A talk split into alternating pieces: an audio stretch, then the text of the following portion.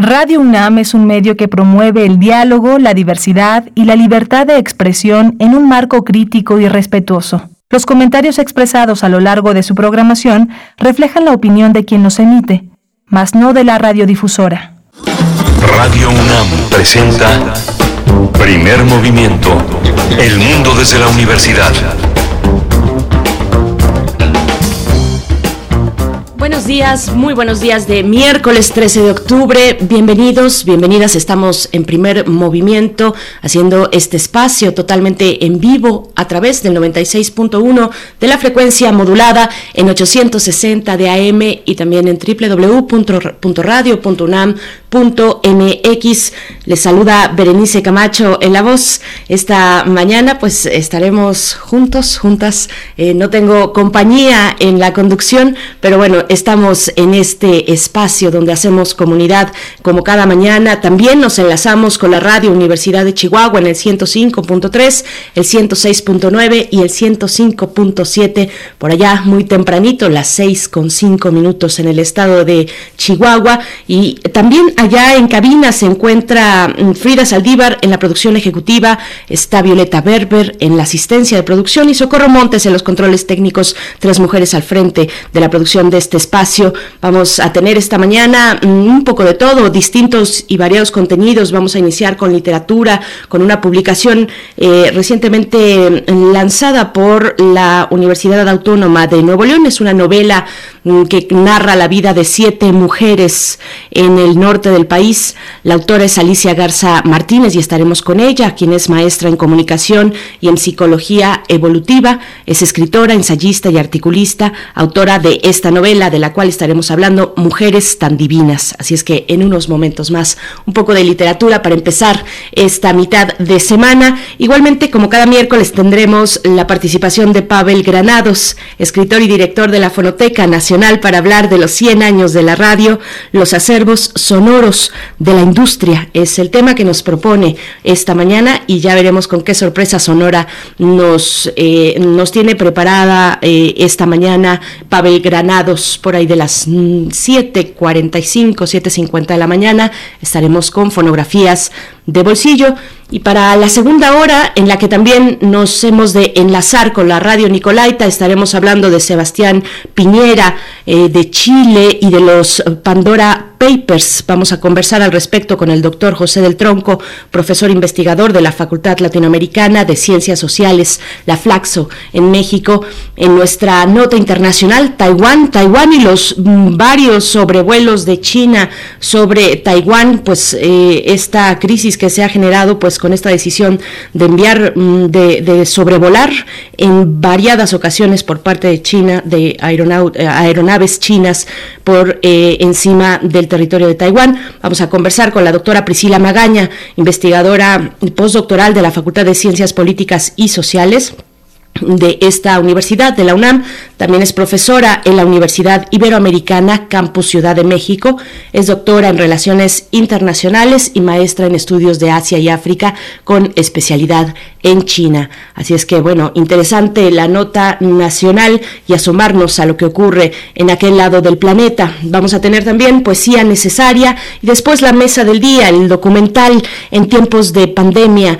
Ya se acerca Docs MX, este festival de documentales que recorre el país. Y vamos a conversar con Inti Cordera, director y productor de cine documental, fundador de La Maroma Producciones y Docs MX, es director ejecutivo de este festival. Y también con Anthony Grossant, el es curador en docsenlinea.com, coordinador de distribución, vaya, no tiene fácil tarea la distribución entre las salas y más ahora pues que venimos de una férrea pandemia, eh, la distribución en las salas y mm, cuando se trata de material documental, pues todavía se complica un poco más esta tarea de ganarle a las grandes empresas para poder colocar, aunque sea por tiempos breves, eh, la exhibición de documentales en este país. Pues bueno, vamos a estar conversando con ambos. Anthony, Anthony Grosán también es director de la Casa de Melies. Bueno, pues tendremos igualmente el crisol de la química. Cerramos este miércoles con el doctor Plinio Sosa,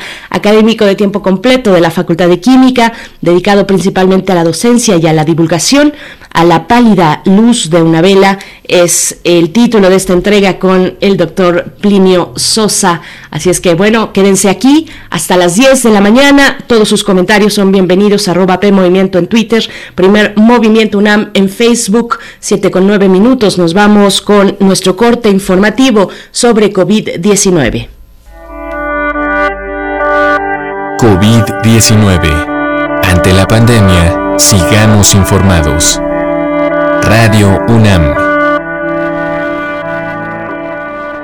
En la información nacional, la Secretaría de Salud informó que en las últimas 24 horas se registraron 546 nuevos excesos, por lo que el número de fallecimientos de la enfermedad de la COVID-19 aumentó a 282.773. De acuerdo con el informe técnico ofrecido ayer por las autoridades sanitarias, en ese mismo periodo se registraron 7.187 nuevos contagios, por lo que los casos confirmados acumulados aumentaron a 3.732.429, mientras que las dosis de las diferentes vacunas aplicadas contra COVID-19 suman 107.921.674. Los casos activos estimados a nivel nacional por la Secretaría de Salud son 39.472.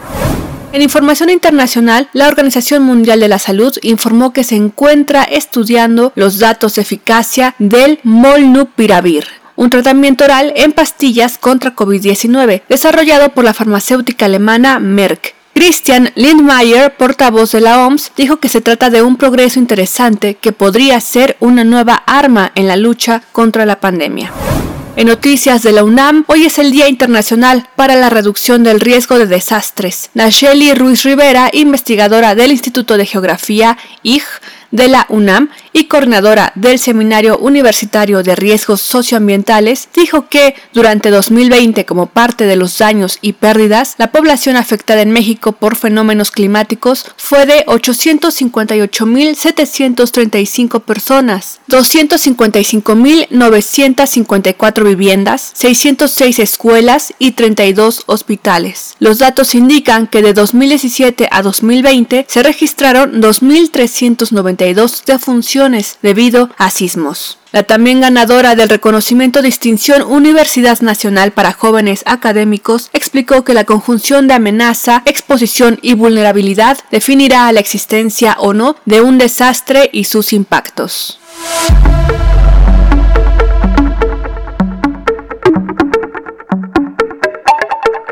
En recomendaciones culturales, este miércoles será presentada en la Casa de México, España, la colección México 500, publicada por la Dirección General de Publicaciones y Fomento Editorial y el Instituto de Investigaciones Históricas de la Universidad Nacional Autónoma de México, con motivo de los 500 años del encuentro entre las civilizaciones mesoamericanas y el mundo occidental. Con este proyecto, la UNAM publica una colección de 15 títulos escritos por 17 especialistas en donde se abordan temas como la historia local de diversas partes de Mesoamérica, el impacto ambiental en la naturaleza regional, el surgimiento de la Nueva España, la industria naviera, el surgimiento de instituciones y estructuras sociales novohispanas, la esclavitud, los presagios o la llegada de la imprenta. La presentación contará con la participación de Elisa Speckman, Gibran Bautista, Socorro Venegas y Ramón Tamamés transmisión en vivo estará disponible a las 19 horas a través de la página de Facebook de Libros UNAM.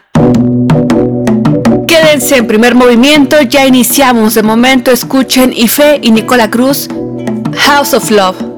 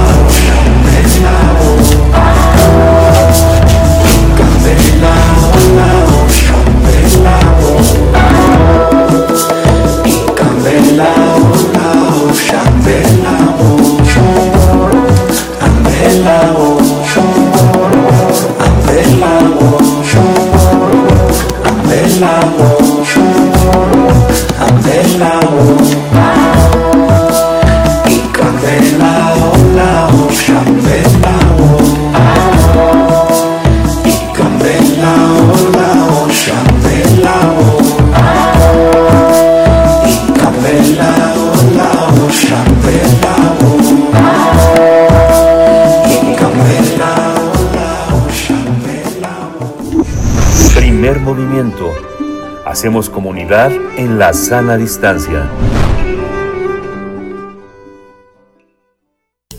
Toma nota y conoce nuestra recomendación literaria. La escritora Alicia Garza Martínez se dio la tarea de escribir Mujeres tan divinas, que parte de la historia de su familia para construir su propia ficción la autora utiliza toda su habilidad lingüística para envolvernos con una novela que podría ser ficción o una ficción que podría ser realidad. Mediante una reunión, las mujeres de dos generaciones de una familia revelan varios secretos, que se hacen presentes durante una sesión de consulta a la Ouija. Será la curiosidad la que les ayudará a desentrañar esos misterios del pasado. En tanto, rememora la vida de cada una de esas mujeres desde episodios de su infancia hasta su madurez o muerte. Estas historias involucran a su madre, así como a sus tías, primas y a ella misma. La personalidad de estas siete mujeres se caracterizan por ser dominantes, valientes y protagonistas de grandes hazañas. Tendremos una conversación sobre este libro y la historia de las mujeres de dos generaciones de una familia. Este día nos acompaña Alicia Garza Martínez, maestra en comunicación y en psicología educativa. Es escritora, ensayista y articulista, autora de la novela Mujeres tan divinas. De esta manera te damos la bienvenida, Alicia Garza Martínez. Gracias por estar aquí, por compartir con la audiencia de Primer Movimiento esta que es tu primera novela. Bienvenida, ¿cómo estás? Muchísimas gracias, estoy muy bien y encantada de estar con ustedes. Muchas gracias por el espacio. Gracias, Alicia. Pues eh, todos, todos tenemos una historia familiar eh, mezclada con ficción, además, una historia familiar en la cabeza. Eh, pero ¿cómo fue para ti plasmar en papel esta historia? vaya a trasladar tu propia vida, la memoria íntima de la historia familiar, llevarla al papel. Tampoco es todo el mundo, no todo el mundo quisiera asomarse, rascar, hurgar en esa memoria familiar. Cuéntanos un poco de ese proceso para ti.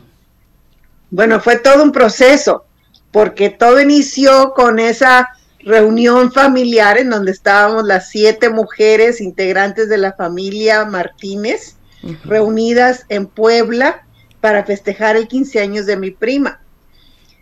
Y eh, estando reunidas, a mi tía, la anfitriona, se le ocurrió que jugáramos a la Ouija. Pero ese juego, pues fue mucho más que un juego porque se presentaron tres personas del pasado familiar que murieron en circunstancias muy misteriosas. Eh, se presentó una niña de dos años, se presentó la voz de un tío, esposo de la tía Tenchis, y la voz de mi abuelo. Y eh, esa reunión fue demasiado impactante, porque ya que, ya que se habían presentado estas personas en la Ouija, todo se volvió conmoción. Ya nadie quería seguir jugando. Yo quería seguir jugando porque quería seguir sabiendo, eh, preguntando qué fue lo que pasó con este, qué fue lo. Nada, no aquí no sucedió nada. Este, dejen en paz a los muertos y no pasa nada. Eh, ya dejamos de jugar, ¿sí? Y yo me quedé con todas estas interrogantes. Y les preguntaba a ellas sobre cómo murió la niña, cómo murió el tío, y si acaso me contestaban, me daban versiones muy, pues muy discordantes unas de otras, ¿sí? Y como que no se ponían de acuerdo. Entonces, eh, pues,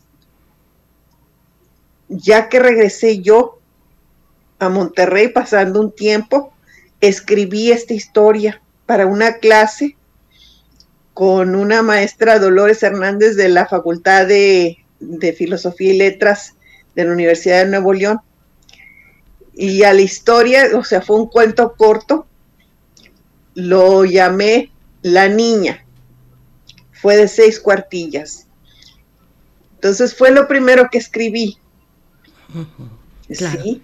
¿Cómo, cómo eran se estas? novela, sino hasta mucho después vamos a llegar a ese punto cuando también nos acerquemos, bueno, a este recorrido, al momento de pandemia, a la parte editorial también con la Autónoma de Nuevo León. Pero te pregunto un poco, cuéntanos cómo eran estas mujeres, cuáles eran sus costumbres, su carácter, sus misterios. Hay muchos misterios, hay devoción a los santos, a las vírgenes, esta sesión de Ouija, por supuesto, que todo lo detona. Eh, cuéntanos de, esa dimensión de las creencias religiosas, pues que van entretejiendo a partir de redes eh, de, digamos, de elementos de la doctrina católica, pero también están en los límites de esa misma doctrina con otras cuestiones como amuletos, como pociones, encantamientos, en fin, ¿cuáles son los rasgos que podrías destacar de estas mujeres? Eh, yo eh, me quedo con la impresión, hay una pues digamos en reiteradas ocasiones regresas a la cuestión de quién estaba soltera, quién estaba casada, había una soltera, una casada por ahí, pero iba para todos lados sola, mm, parecía ser soltera, la fortuna, la belleza, las parejas, el amor están ahí configurando la vida de estas mujeres en lo individual y en lo colectivo como familia también, eh, Alicia. Sí, bueno, eh, es una de las razones por las cuales llamé la novela Mujeres tan divinas, porque ellas creían en la divinidad. Ellas para todo rezaban a todos los santos, a las vírgenes, le rezaban a las ánimas benditas, rezaban al Sagrado Corazón de Jesús, etcétera. Y en todos lados tenían imágenes y llevaban estampitas en las bolsas, ¿sí? Eh, para, para todo eh, tenían un remedio ¿sí? Para el amor, para las envidias, y, se mezclaban, o sea, eh, en mí siempre hubo una ambivalencia entre lo real y lo sobrenatural, ¿sí? Pero en ellas, no, la línea que divide lo real de lo sobrenatural no existía. Entonces no había diferencia entre, entre lo religioso y lo supersticioso. Todo se mezclaba, ¿sí? Y bueno, eh, eran mujeres muy dominantes, ¿sí? O sea, eh, eh, en la novela muestro las costumbres, pero también los valores, eran mujeres norteñas, y pues yo creo que estaba de moda, porque eran mujeres muy dominantes que querían imponer su voluntad como si su voluntad fuera divina. Así como que quien dice, hágase tu voluntad siempre y cuando sea, siempre y cuando sea la misma que la mía. Así es. Entonces, ese, es el este, tono de muchas, sobre todo de las más grandes. Sí. Y, y, eh, seguían las costumbres de la época, pero también lo norteño se le reflejaba en las comidas, ¿sí? Eh, preparaban comidas norteñas, el machacado, el cabrito en salsa, eh, todo sobre la región. Las tortillas de harina de la abuela. Exactamente, las tortillas de la abuela, exacto. La, la, eh, la capirotada les gustaba mucho, en Navidad la preparaban, ¿sí?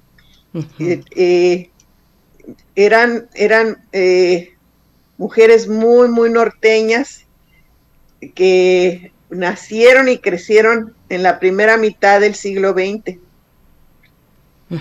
Y ahí la vida familiar está ligada también de alguna manera o de varias maneras a la vida política de México. Hablas de la Revolución Mexicana, hablas de la lealtad del abuelo con el general Calles. Cuéntanos de esa imbricación entre lo familiar, lo íntimo y lo público, lo político. Bueno, es que no se puede entender a mi abuelo y de hecho su muerte si no sabemos qué fue lo que vivió durante la revolución y el periodo por Eh, mis abuelos se casaron en 1911, un año después de iniciar la revolución. ¿Sí? Entonces, eh, en 1915 vivieron un incidente que afectó muchísimo a la familia. ¿Sí? En, 1915 estaba de gobernador por un tiempo, pocas personas lo saben, el general Felipe Ángeles, ¿sí? Y pues eran villistas, había mucha confusión, mucha turbulencia en la ciudad. Entonces los villistas asaltaron la tienda de mi abuelo, era una miscelánea, ¿sí? Y la miscelánea estaba conectada con la casa. Y entonces eh, amagaron a mi abuela, que tenía a mi tía Tenchis, chiquitita, creo que tenía como cuatro años, o dos años a lo mejor y este, y se llevaron toda la tienda, pero además se llevaron a mi abuelo, y bueno, ya no les, no, no quiero, no quiero estropear la historia, pero fue algo que afectó mucho a mi abuelo, a toda la familia, por supuesto, eh, por, por, todas las generaciones después. Y también, pues la familia vivió la época cuando estaba de gobernador, aunque bueno, pues en ese tiempo eh, eh, había también mucha turbulencia a ese nivel y estaba eh, de gobernador Aaron Sainz. Y entonces este pues el abuelo con toda la familia tuvieron que huir. Sí. Este y anduvieron viviendo en Chihuahua y no regresaron hasta que ya no estaba ese Aaron Sainz de gobernador en, en, en, en Monterrey, en Nuevo León. Hay varios viajes, se narran varios viajes, eh, hay una relación fronteriza, por supuesto, viajes entre Monterrey y Houston de ida, de vuelta, un, un viaje a Los Ángeles también. Cuéntanos esta parte, pues, eh, donde tu familia mm, tiene distintos puntos. Por supuesto está eh, Monterrey, pero también está Puebla, están estas visitas a los Estados Unidos, un poco de esta movilización donde las mujeres del, de la casa, de la familia pues organizaban, organizaban los viajes e iban diligentemente a Estados Unidos, aún eh, sin tener pues todo perfectamente planeado o ser expertas en lectura de mapas o cosas por el estilo, Alicia. Exactamente, o sea, eh, eran mujeres extraordinariamente ordinarias, ¿sí? Sin una preparación académica, vaya, yo creo que a lo mucho si tendrían primaria, ¿sí? Eh, una de ellas, María Elisa, sí tenía eh, secundaria, pero las demás no. Y entonces eh, se las averiguaban para hacer lo que querían. Entonces, la tía Tenchis se fue de mojada a Houston y estando ahí se las averiguó para vivir toda la vida sin aprender inglés. Y trabajaba. ¿Cómo, ¿Cómo fue encontrar tu propia voz de narradora? Yo sentí que me estabas contando una historia con con, la, con esa intimidad de quien platica en la sobremesa, eh, en la cocina, mientras se preparan los alimentos para una fiesta especial, para Navidad, eh, sobre todo una historia entre mujeres, como tradicionalmente todavía pues tenemos esa cultura de que las mujeres están en la cocina preparando los alimentos en Navidad, en fin de año, en algún cumpleaños, y ahí, ahí surgen muchas conversaciones. Yo, a mí me dio la sensación de tener ese tono en tu, en tu novela. ¿Cómo fue buscar tu voz de narradora, eh, organizar esta historia que también te toca directamente. Tú misma apareces en uno de los capítulos, son siete capítulos de siete mujeres, incluida tú. Eh, cuéntanos esta parte de la, de la escritura, de ir eh, estructurando, de la construcción de los personajes, de encontrar tu voz narrativa. Cuéntanos de esos aspectos, Alicia. Bueno, el reto para mí era contar una historia en la cual la realidad pareciera mágica y la magia pareciera realidad. Inicié la novela con un, todo inició con un cuento corto en donde yo relato lo que viví, mi vivencia. Ahí fui la narradora omnisciente. Entonces, eh, ya para cuando escribí el resto, lo natural es que siguiera siendo yo la narradora, como había hecho en el primer, lo que, el, cuento de la niña se convirtió en el primer capítulo. Y entonces me convertí en la narradora, en la narradora omnisciente, ¿sí?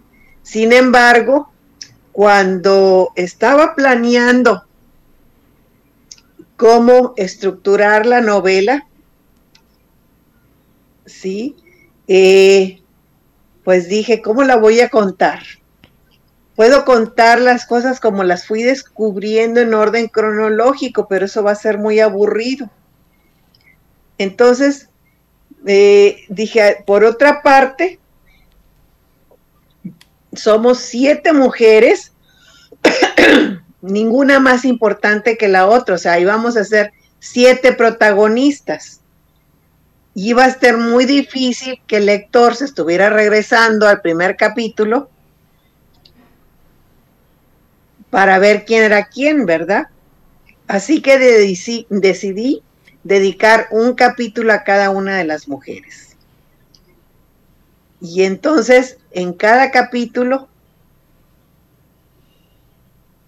cada una de las mujeres se vuelve, aunque yo soy la narradora principal, cada una de las mujeres se vuelve narradora de, sus propias, de sus propias historias, ¿sí? y cada una tiene voz.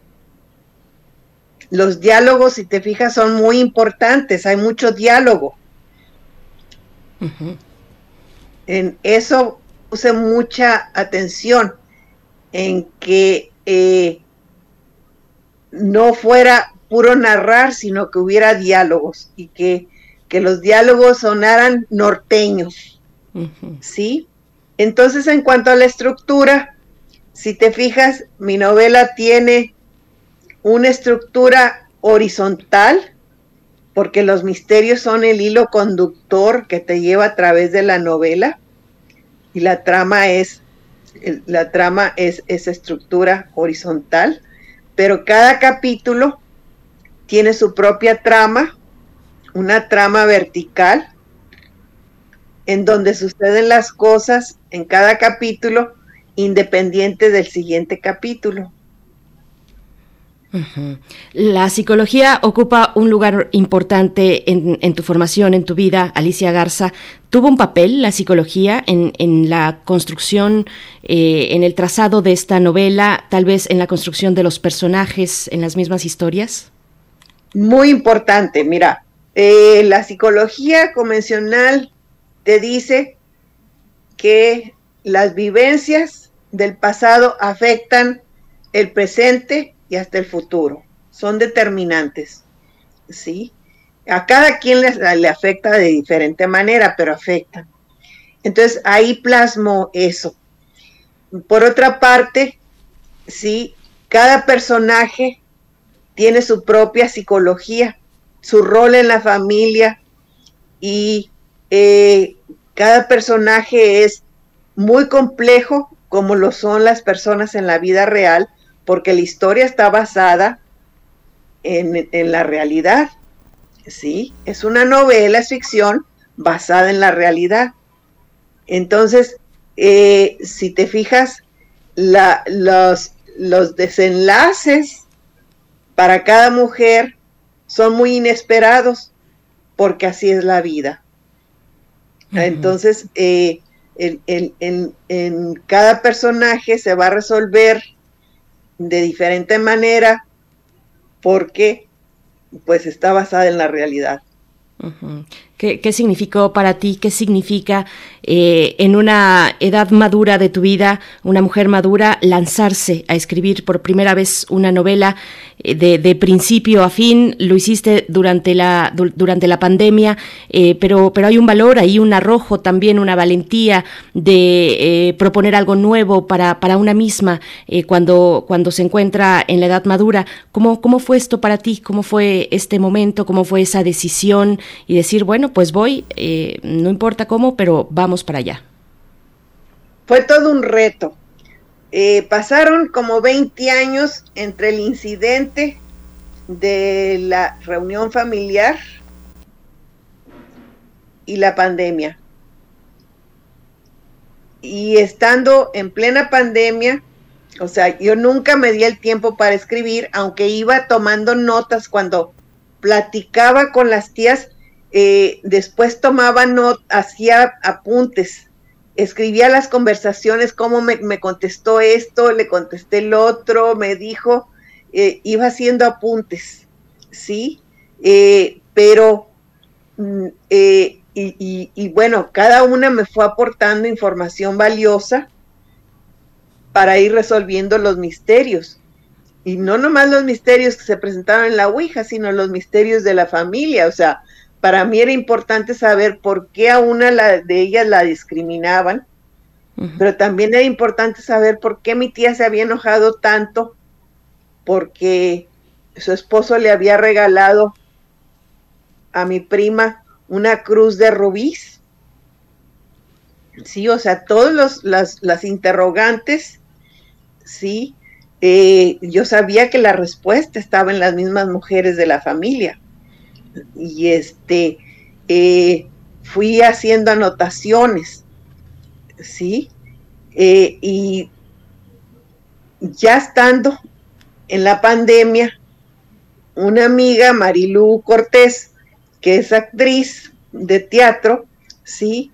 Eh, se lo le mandé la niña y me dijo, no, tienes que escribir la novela. Y bueno, me insistió tanto y estaba yo en, en plena pandemia, sí, eh, cuando no había nada presencial, no había clases, todo era miedo, ¿verdad? Entonces todo estaba clausurado, cancelado.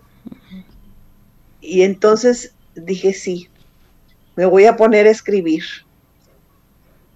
Y me arranqué escribiendo. Y eh, pues lo que yo no sabía es que iba a ser toda una, un proceso, un proceso de sanación. ¿Sí? Eh, un proceso de encuentro conmigo misma. Si te fijas en la novela, eh, vas a encontrar pasajes en donde te, vas a identificar con algo de la novela.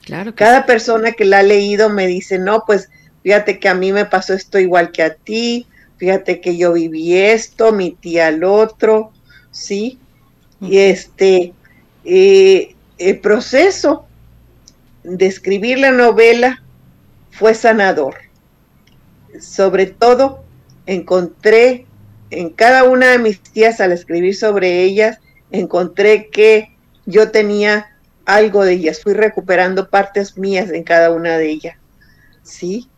Y eh, incluso después ahora ya de que salió publicada la novela y demás, he, seguido aprendiendo de muchas personas que me llaman y me dicen, quiero platicar contigo porque yo viví esto igual que tú, ¿sí? Y eh, siento que, al haber escrito, por ejemplo, lo que escribí sobre mi, mi, mi forma en cómo me educaron, la forma en que me educaron, eh, eh,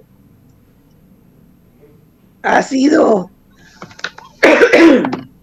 perdón, ha sido algo sanador. Acércate un, un, vasito con agua, ya vamos a, terminar esta, esta entrevista. Nos pasa en las mañanas siempre, uno se tiene que preparar de múltiples formas para poder entrar con la voz lista al, al micrófono, pero, pero bueno, ya nos vamos acercando al final de esta charla. No te preocupes, Alicia. Alicia Garza Martínez, eh, escritora de esta novela, Mujeres tan Divinas. Eh, bueno, por último, por último, y ya en los pocos, muy pocos minutos que tenemos, eh, te pregunto sobre el trabajo editorial con la Universidad Autónoma de Nuevo León. Esta se lee, por supuesto, una novela que fue escrita así casi sin parar de principio a fin. Cuéntanos cómo fue el trabajo editorial y, bueno, por supuesto invitar a la audiencia a que si están interesados eh, se, se acerquen a esta publicación que es tu primera novela. Muy bien, pues mira, el proceso editorial, yo tuve tres editoras. La primera fue Cris Villarreal Navarro, que es escritora, ¿sí? La segunda, Cristina González. Y la tercera, Orfa Larcón. Las tres me dieron información valiosísima, este, hicieron cosas muy valiosas, me sugirieron cambios muy buenos y los fui incorporando. ¿Sí? Y eh,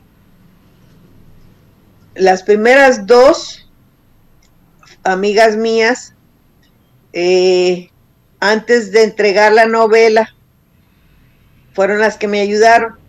Ya que entregué la novela, bueno, eh, cuando la mandé, inicialmente no pasó nada como por seis meses.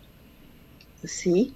Este, hasta que me puse en contacto directo con el director de la, de la Casa Editorial Universitaria de la Universidad de Nuevo León, Antonio Ramos Revilla, ¿sí? Y fue que me dijo, bueno, sí la vamos a leer, pero vamos a ver si se acepta o no se acepta. Y si se acepta, lo más seguro es que haya que hacerle cambios. Entonces, eh, pasó otro tiempo hasta que finalmente ya me dijo que ya se había aceptado, pero que iba a, que, iba a, que hacer, iba a tener que hacerle mejoras. Y entonces eh, me, me, pusieron a una editora, a Orfa Larcón, de ahí mismo de la Universidad de Nuevo León, para que editara mi novela y ella es escritora.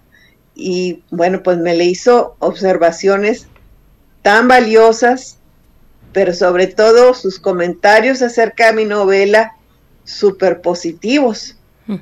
Y estaba yo tan contenta que le pedí que me escribiera la, contraportada y aceptó. Y por eso Orfa Larcón escribe la contraportada. Claro. Sí. Pues, pues Alicia Garza Martínez, podemos encontrar esta novela pues en las distintas... Eh, ¿cómo, ¿cómo, nos acercamos? Está por supuesto eh, el material que se puede acceder por parte de la Universidad Autónoma de Nuevo León eh, a través de su casa editorial. Cuéntanos un poco ya muy brevemente para quien esté interesado en acercarse.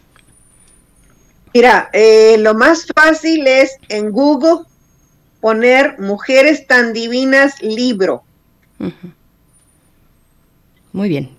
Pues con eso llegamos, ahí están las coordenadas. Te agradecemos esta conversación, Alicia Garza Martínez, por esta valentía, por eh, eh, aventurarse y tener y llegar hacia buen puerto con una primera novela ya en una etapa de madurez. Eh, pareciera, yo de nuevo sentía que era una de mis tías contándome las historias familiares. Es una novela que, que lo recibe así a uno de manera muy familiar y muy íntima. Te agradecemos esta charla, Alicia Garza Martínez. Hasta pronto.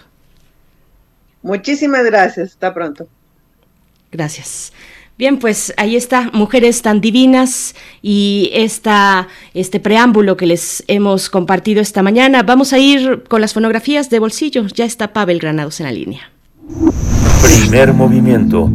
Hacemos comunidad con tus postales sonoras. Envíalas a primermovimientounam.gmail.com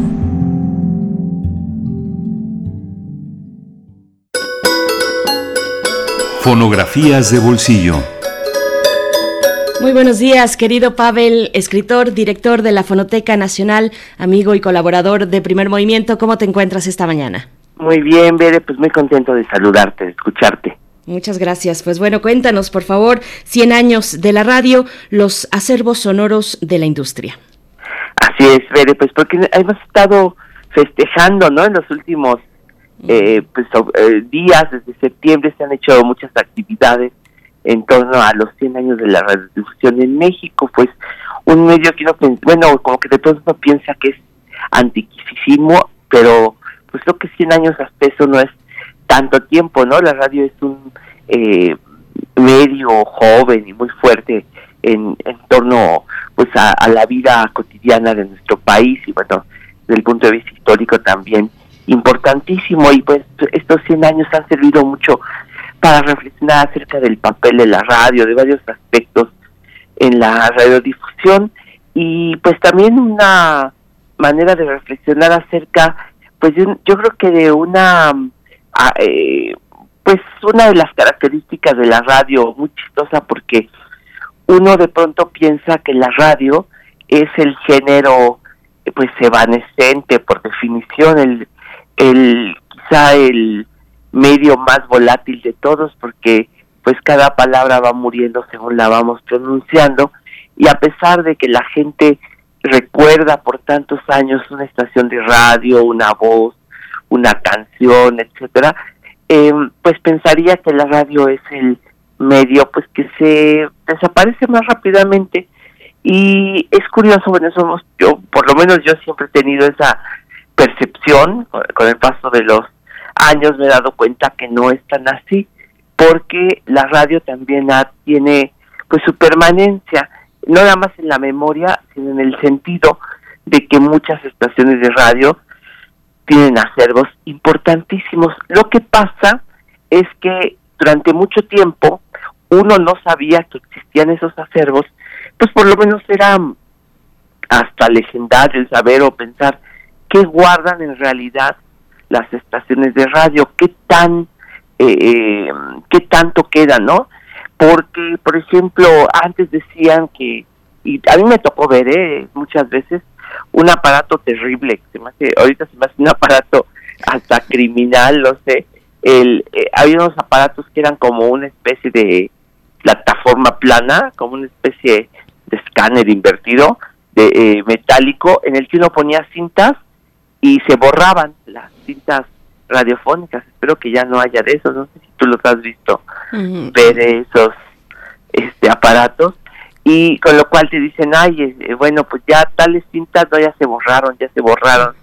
Eh, y pues, o, o, de muchos acervos que se han dicho que, se que acabaron en la basura. Pero pues uno piensa, piensa, por ejemplo, que la radio universitaria ha sido, yo pienso, que pionera en la preservación, es decir, que gracias a la radio universitaria se han preservado eh, muchos em, pues acervos, ¿no? he tenido la suerte de ver, por ejemplo, en Sonora, en San Luis Potosí, en Tlaxcala, eh, o me ha tocado saber de estaciones de radio que por el contrario han preservado, es decir, que han visto desde hace, desde hace mucho, mucho tiempo la importancia de tener acervos y memoria de sus transmisiones. Entonces, pues sabemos que la radio eh, universitaria ha sido pionera en ese bueno, naturalmente Radio Educación, eh, perdón, Radio UNAM y también Radio Educación que tienen acervos muy, muy antiguos, ¿no? En cuanto a la radio comercial, por ejemplo, ahí es un poco, pues es más antigua. ¿Qué pasó con esas primeras transmisiones de la radio mexicana? Pues bueno, evidentemente, pues esas grabaciones de los eh, programas pioneros, pues no existen. Es decir, sabemos que, que hubo radio en los años 20, que hubo radio en los años 30, pero desafortunadamente la gran mayoría de esos programas no permanecen, no, no existen. Yo creo que en algún momento se comenzaron a grabar.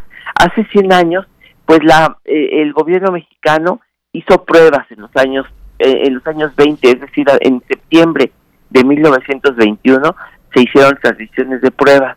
Después como se, se dice y bueno, se conoce de manera eh, pues así histórica, un joven, un jovencito de apenas 22 años, Constantino de Tárnava, hizo sus, eh, su primera estación, pues hizo sus pruebas radiofónicas en Monterrey en octubre de 1921. Tampoco existen esas, esas, esas, esos programas, pues naturalmente no se grababan, ¿no? Eh, la Ciudad de México pues recibió la radio con ferias tecnológicas, pues con, con notas de prensa, pues celebrando con curiosidad y expectativa este medio, pero ciertamente era la radio eran programas pues que eran de unas una unas dos horas pues ni siquiera al día sino a veces hasta la semana que se transmitían pero no no eran constantes. Incluso la XCB que fue la primera de las estaciones así constantes, yo creo que tampoco hacía ese tipo de programación diaria, sino pues de vez en cuando, ¿no? Y lo que sí podemos decir es que existe, eh, bueno, me, tocó ver que a la Fonoteca Nacional llegaron documentos de la XCX, que esa es una estación comercial de los años 40, y yo pienso que esos discos antiguos eh, que tenemos en la fonoteca han de ser los documentos más antiguos de la radio mexicana. La XCW es importante por muchos aspectos, pero en torno a su acervo, sí también es importante decir que lo que se que lo que permanece del XCW, aunque yo creo que hubo grabaciones anteriores, la verdad es que lo que tenemos en la fonoteca es a partir más o menos de 1953, 54, cuando llegó la cinta magnética a México, ¿no? La cinta de carrete abierto. Y hay otro tipo de acervos que para nosotros está, es un misterio, pero está dejando de ser un misterio porque existían los discos de gran formato, que son discos más o menos de unos 40 centímetros de diámetro, que están hechos de aluminio recubiertos de lata. Y esos discos tenemos en la fonoteca una cantidad importante, varios cientos de discos, pero no había aparato con el cual tocarlos. Y ahora, afortunadamente, desde el año pasado tenemos una un aparato, una tornamesa para digitalizar estos discos, o sea que estamos ya ahorita haciendo pruebas de digitalización y ya poco a poco estamos digitalizando estos estos discos de los cuales pues no sabíamos que existía y que a partir de este año ya estamos de manera pues, constante, programática, eh, pues digitalizando para saber qué hay en estos aparatos de radio. Pues yo traje esta mañana para los 100 años de la radio un documento que yo creo que es bastante raro, bueno, este es de mi colección, pero es una es un programa de radio que se grabó y se mm, pues yo no sé, sí, naturalmente circuló comercialmente, no sé si se habrán hecho una una copia, dos copias, yo creo que se hicieron unas cuantas, muy pocas copias, para difundir, es un programa de la Lotería Nacional, debe ser esto de 1938, pero digamos no es no sé, es un es una es un programa de la Lotería Nacional que se hizo.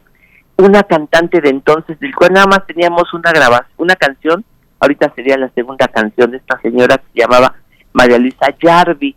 No sé si alguien recuerde, pero en esas épocas existía discos Yarvi que se encargaban de hacer discos como de que tú pagabas tu propio disco y te lo daban. Y pues esto es lo que vamos a escuchar ahorita, que va a ser María Luisa Yarvi, esta soprano de los años 30, en un programa pues, de la Lotería Nacional, que tenía su propio programa. En esa época lo que se estilaba es que los productores hacían sus programas y luego compraban el espacio a las estaciones de radio para ponerlos. Así que a lo mejor esto es lo que tenemos, un programa que se hizo entonces, pues una, una canción pues patrocinada por la Lotería Nacional de 1937, o sea, de hace 84 años, y eso sería una de las muestras más antiguas de la radio que hay en México. Querido Pavel, bueno, antes de escuchar y de despedirte, también por acá en nuestro chat de producción, eh, Frida Saldívar, que está muy al tanto y que tiene muchos datos sobre también sobre la radio eh, y los acervos, nos recuerda que, que para el caso de Radio Universidad fue a partir de los 60 que se empieza a hacer este grabado de los eh, programas en vivo. Y bueno, todo un proceso muy costoso, las cintas se tenían que borrar, todo muy manual, muy mecánico, pegar manualmente también, en fin, eh, eh, para ir haciendo poco a poco este catálogo que hoy tenemos eh, como un acervo sonoro fundamental para nuestro país. Así es que, bueno, ahí está el dato para el caso de ah, Radio Universidad. Perfecto. Oye, yo quiero decir por otra parte, antes de despedirme, Bere, que ya la fonoteca está, estamos poco a poco abriendo nuestras puertas, pero ya desde el martes abrimos las puertas para que la gente ya pueda ir a conocer, bueno, no a conocer, a visitar el Jardín Sonoro de martes a viernes, ahorita dos horas, de 12 a 2 de la tarde, eh, pues para que puedan escuchar el jardín sonoro, pasear por la Fonoteca Nacional y poco a poco vamos a ir abriendo, ampliando en nuestro horario. Qué buena noticia, querido Pavel. Pues por allá nos vemos en los jardines de la Fonoteca Nacional eh, en Coyoacán. Te deseamos lo mejor y con esto nos despedimos, nos despedimos de ti. Te agradecemos y en ocho días nos encontramos. Nos vemos. Hasta pronto. También nos despedimos de la Radio Universidad de Chihuahua. Se quedan con su programación habitual. Mientras tanto, vamos a escuchar este programa de la Lotería 1938, nos decía Pablo Granados. Escuchamos y vamos al corte. Esperamos contar con su amable atención para este programa que tiene mucho gusto en ofrecer a ustedes la Lotería Nacional para la Beneficencia Pública con la actuación de María Luisa Yarvi, cantando el sabroso son de Lecuona. Para Vigo me voy. Acompaña la Orquesta Lotería Nacional que dirige Daniel Pérez Castañeda.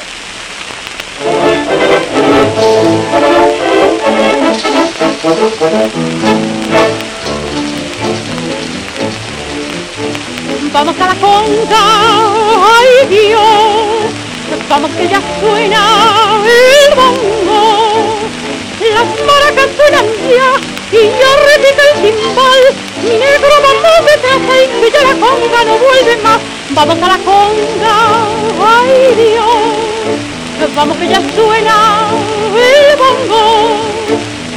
La maraca suena ya y ya repite el timbal. Mi negro vamos detrás, que ya la conga no vuelve más.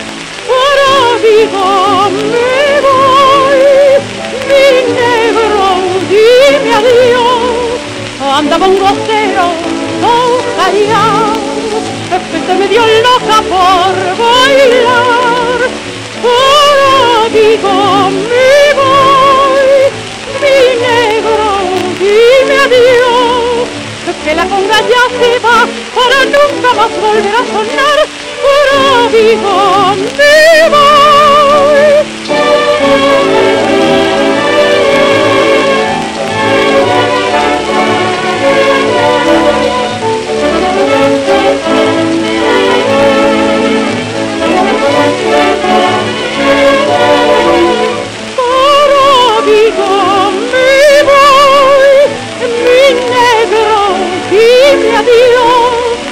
que la conga ya se va, para nunca más volver a sonar, ahora vivo, vivo. La tranquilidad en su hogar, el porvenir de sus hijos, el apoyo de su vejez. Síguenos en redes sociales. Encuéntranos en Facebook como Primer Movimiento y en Twitter como arroba PMovimiento. Hagamos comunidad.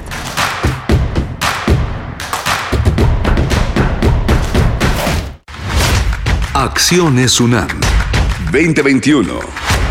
Para enfrentar esta pandemia, las facultades de Psicología, Medicina y otras entidades académicas de la UNAM pusieron en marcha el programa Mi salud también es mental ante la COVID-19, que brinda atención psicológica de primer nivel a distancia para toda la población que lo requiera durante esta emergencia sanitaria. Han sido atendidos ya decenas de miles de pacientes. Acciones UNAM. Somos la Universidad de la Nación. Creemos en un mundo donde se escucha toda la música, toda la música, donde el conocimiento esté abierto al mundo, donde se ame de todas las formas. Ese mundo es posible y vamos a pelear por él. Resistencia modulada. De lunes a viernes, de las 20 a las 23 horas, por el 96.1 de FM, Radio UNAM. Experiencia sonora. Ascopawani, Huizolalcayome, Taniwani, Atentenoca, Custas Tequitini, Tatzotzonani, Nanasme, Pipilme, Huescaoscayome. Titel Tatamame, Amo Sentama Santitan Emilia, Sayo no miak tamantech sentilia. Iwa cualitimon Emilia tonintikneki. Iwa tiknemilia y cacachihualeskin tonemilis como techispoa Juan techtacachiwa. Tech sentilia nine. No ine. Tech sentilia. ¿Te toca vacunarte contra la COVID-19? Antes de ir, come bien y toma tus medicamentos. No llegues con mucha anticipación. Hidrátate bien con agua natural. Si tienes dudas, visita mivacuna.salud.gov.mx. Recuerda, la vacuna te protege y protege a quienes queremos. Cuidémonos entre todos, vacúnate y no bajes la guardia. Gobierno de México. Este programa es público ajeno a cualquier partido político. Queda prohibido el uso para fines distintos a los establecidos en el programa. Cada lugar habitado por seres humanos tiene historia y cultura. La música emerge de la tierra como un tipo de planta según el clima. Se alimenta de costumbres, ritos, instrumentos, sensaciones y pensamientos. ¿Quieres escuchar los sonidos de la Tierra? Iniciemos el camino sin brújula, todos los domingos de julio a las 18 horas por Radio UNAM. Conoce al mundo por su música. Radio UNAM, Experiencia Sonora.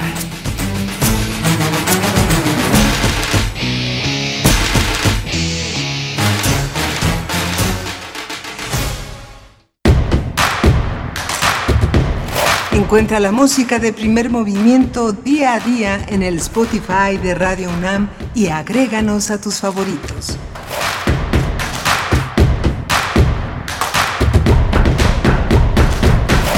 8 de la mañana con 5 minutos estamos iniciando nuestra segunda hora de transmisión aquí en Radio UNAM en el 96.1 de la frecuencia modulada. También encontramos, nos encontramos de manera digital en www.radio.unam.mx en esta mañana de miércoles 13 de octubre, donde tendremos, eh, por supuesto, nos enlazamos con la Radio Nicolaita, les enviamos saludos, les damos la bienvenida a la, a la Universidad Michoacana de San Nicolás de Hidalgo, que nos permite llegar hasta Morelia en el 104.3 de la frecuencia modulada allá en la capital del estado de Michoacán. Pues bueno, un gusto poder compartir con ustedes en este entrelazado de radios universitarias y en esta hora tendremos eh, pues eh, para iniciar, para iniciar la hora en la nota del día, hablaremos de Chile, de su presidente Sebastián Piñera y de los Pandora Papers. Vamos a hablar al respecto con el doctor José del Tronco, profesor investigador de la Facultad Latinoamericana De Ciencias Sociales,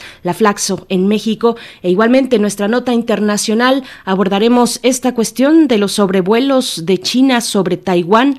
Bueno, pues una gran cantidad de sobrevuelos sobre ese territorio y estaremos eh, dando los detalles pues de esta tensión que permanece bajo después de, de, estas de estos hechos con la doctora Priscila Magaña. Ella es investigadora postdoctoral de la Facultad de Ciencias Políticas y Sociales de la UNAM y es profesora de la Universidad Iberoamericana Campus Ciudad de México, es doctora en Relaciones Internacionales, maestra en Estudios de Asia y África con especialidad en China. Así es que bueno, Chile por un lado, los Pandora Papers y su presidente Sebastián Piñera, pues en medio de esta eh, pues crítica, de esta crítica, luego de que se han dado a conocer pues esta gran cantidad de documentos, eh, cerca de 12 millones de documentos que entre ellos pues revelan estas acciones de posibles desvíos em, de, de, impuestos, evasión de impuestos por parte de Sebastián Piñera, el presidente de Chile y de su familia. Así es que bueno, vamos a saber los detalles en unos momentos más.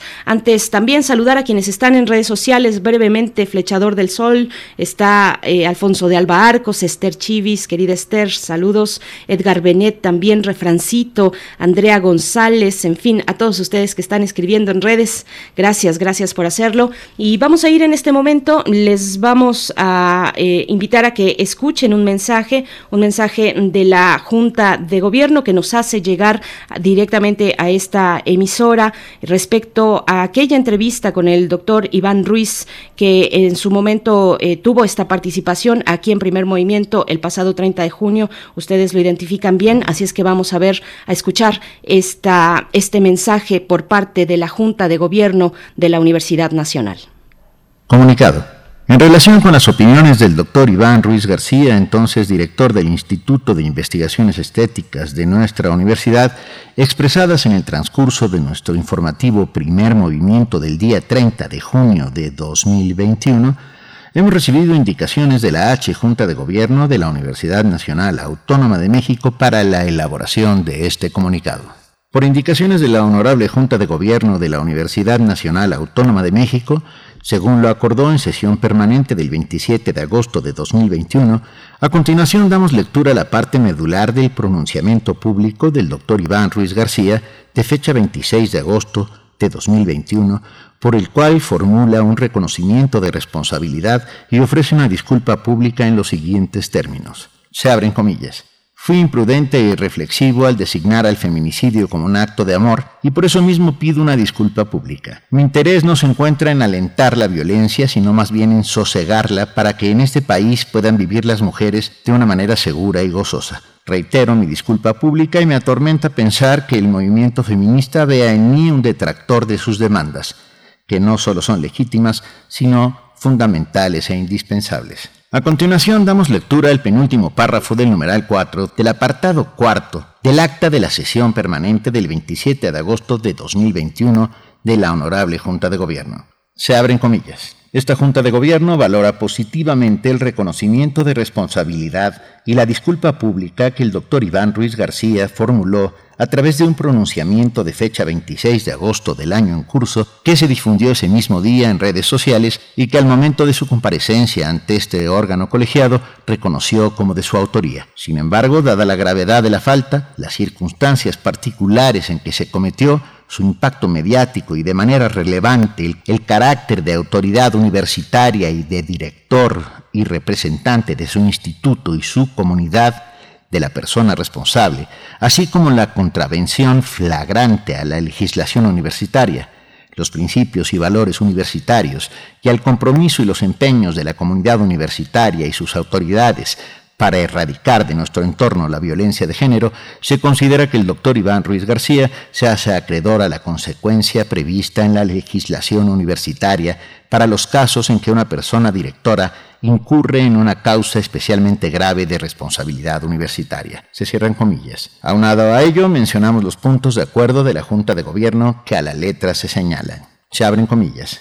Primero, se remueve al doctor Iván Ruiz García del cargo de director del Instituto de Investigaciones Estéticas a partir del día de hoy, 27 de agosto de 2021, por haber incurrido en causa grave de responsabilidad universitaria, al haber cometido actos de violencia de género que vulneran y limitan los derechos humanos de las mujeres. Segundo, se aprueban las medidas de reparación del daño causado por la falta cometida por el doctor Iván Ruiz García y las de prevención a fin de evitar que este tipo de faltas se vuelvan a cometer en los términos del numeral 5 del apartado cuarto de la sesión vespertina de esta acta. Tercero, se solicita al doctor Enrique Luis Graue Vigers, rector de la Universidad Nacional Autónoma de México, se sirve a impulsar el cumplimiento de las medidas de reparación y prevención que se precisan en el numeral 5 del apartado cuarto de la sección vespertina de esta acta. Fin del comunicado. Primer movimiento. Hacemos comunidad con tus postales sonoras. Envíalas a primermovimientounam.gmail.com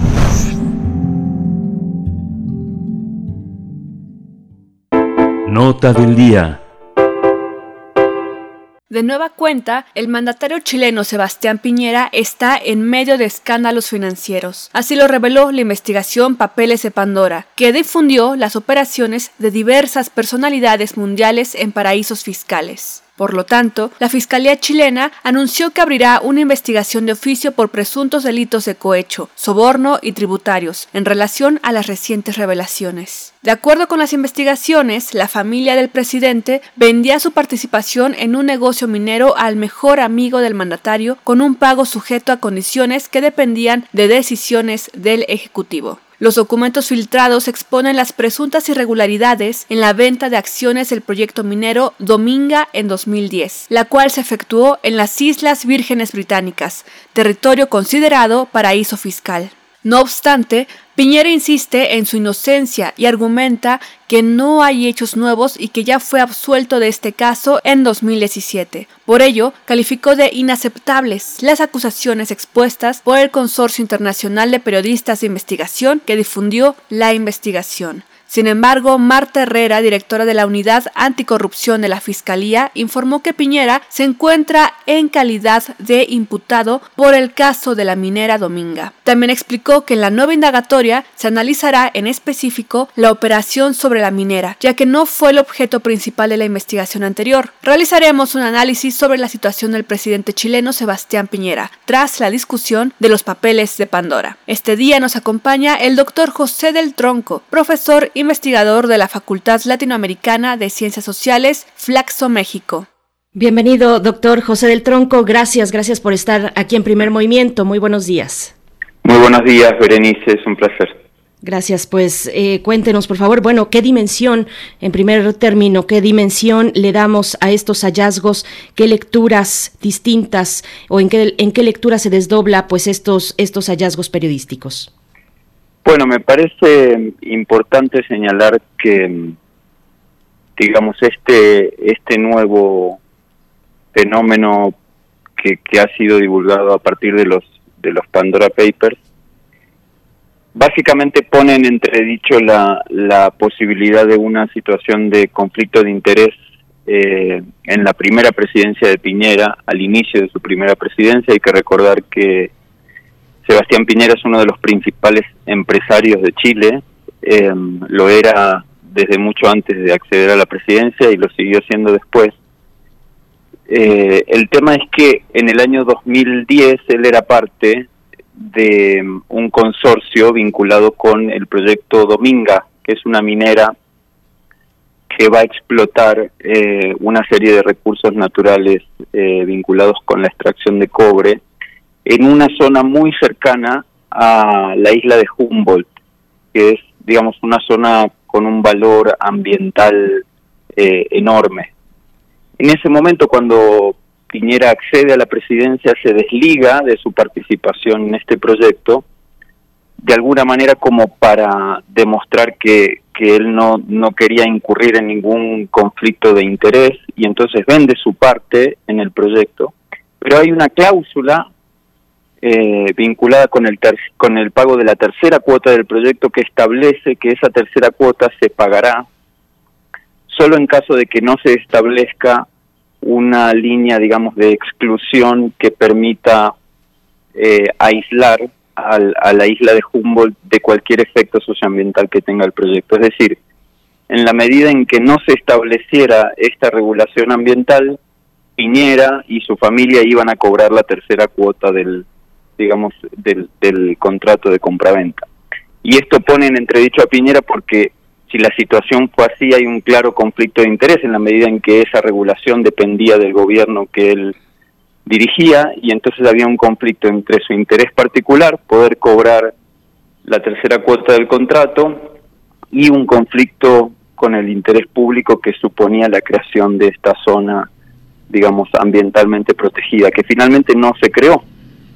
De todas maneras, los Pandora Papers, para cerrar, lo que, digamos, lo que echan, sobre lo que echan luz también es sobre el hecho de que esta, este contrato de compraventa no se hizo en territorio chileno, se hizo en las Islas Vírgenes, ¿no? Eh, y entonces también hay un problema ahí, no solo de cohecho y de, conflicto de interés, sino también de posible evasión fiscal. Y esto es lo que tienen entredicho hoy, digamos, al, al presidente chileno.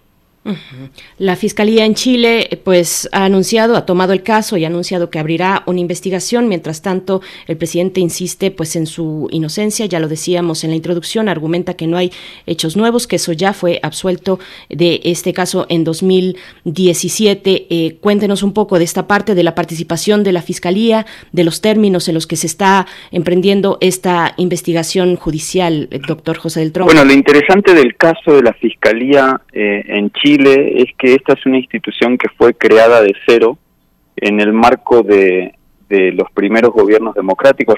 recordemos que Chile regresa a la democracia luego del, largo periodo de la dictadura de Pinochet en el año 89 y a principios de la década de los 2000, digamos, eh, se crea la, la, la, figura del, del fiscal nacional, del Ministerio Público, y este fiscal nacional, si bien es eh, designado por el presidente, lo es a partir de una, digamos, de, de, la propuesta del Senado y de la Corte de la Corte Suprema de Justicia.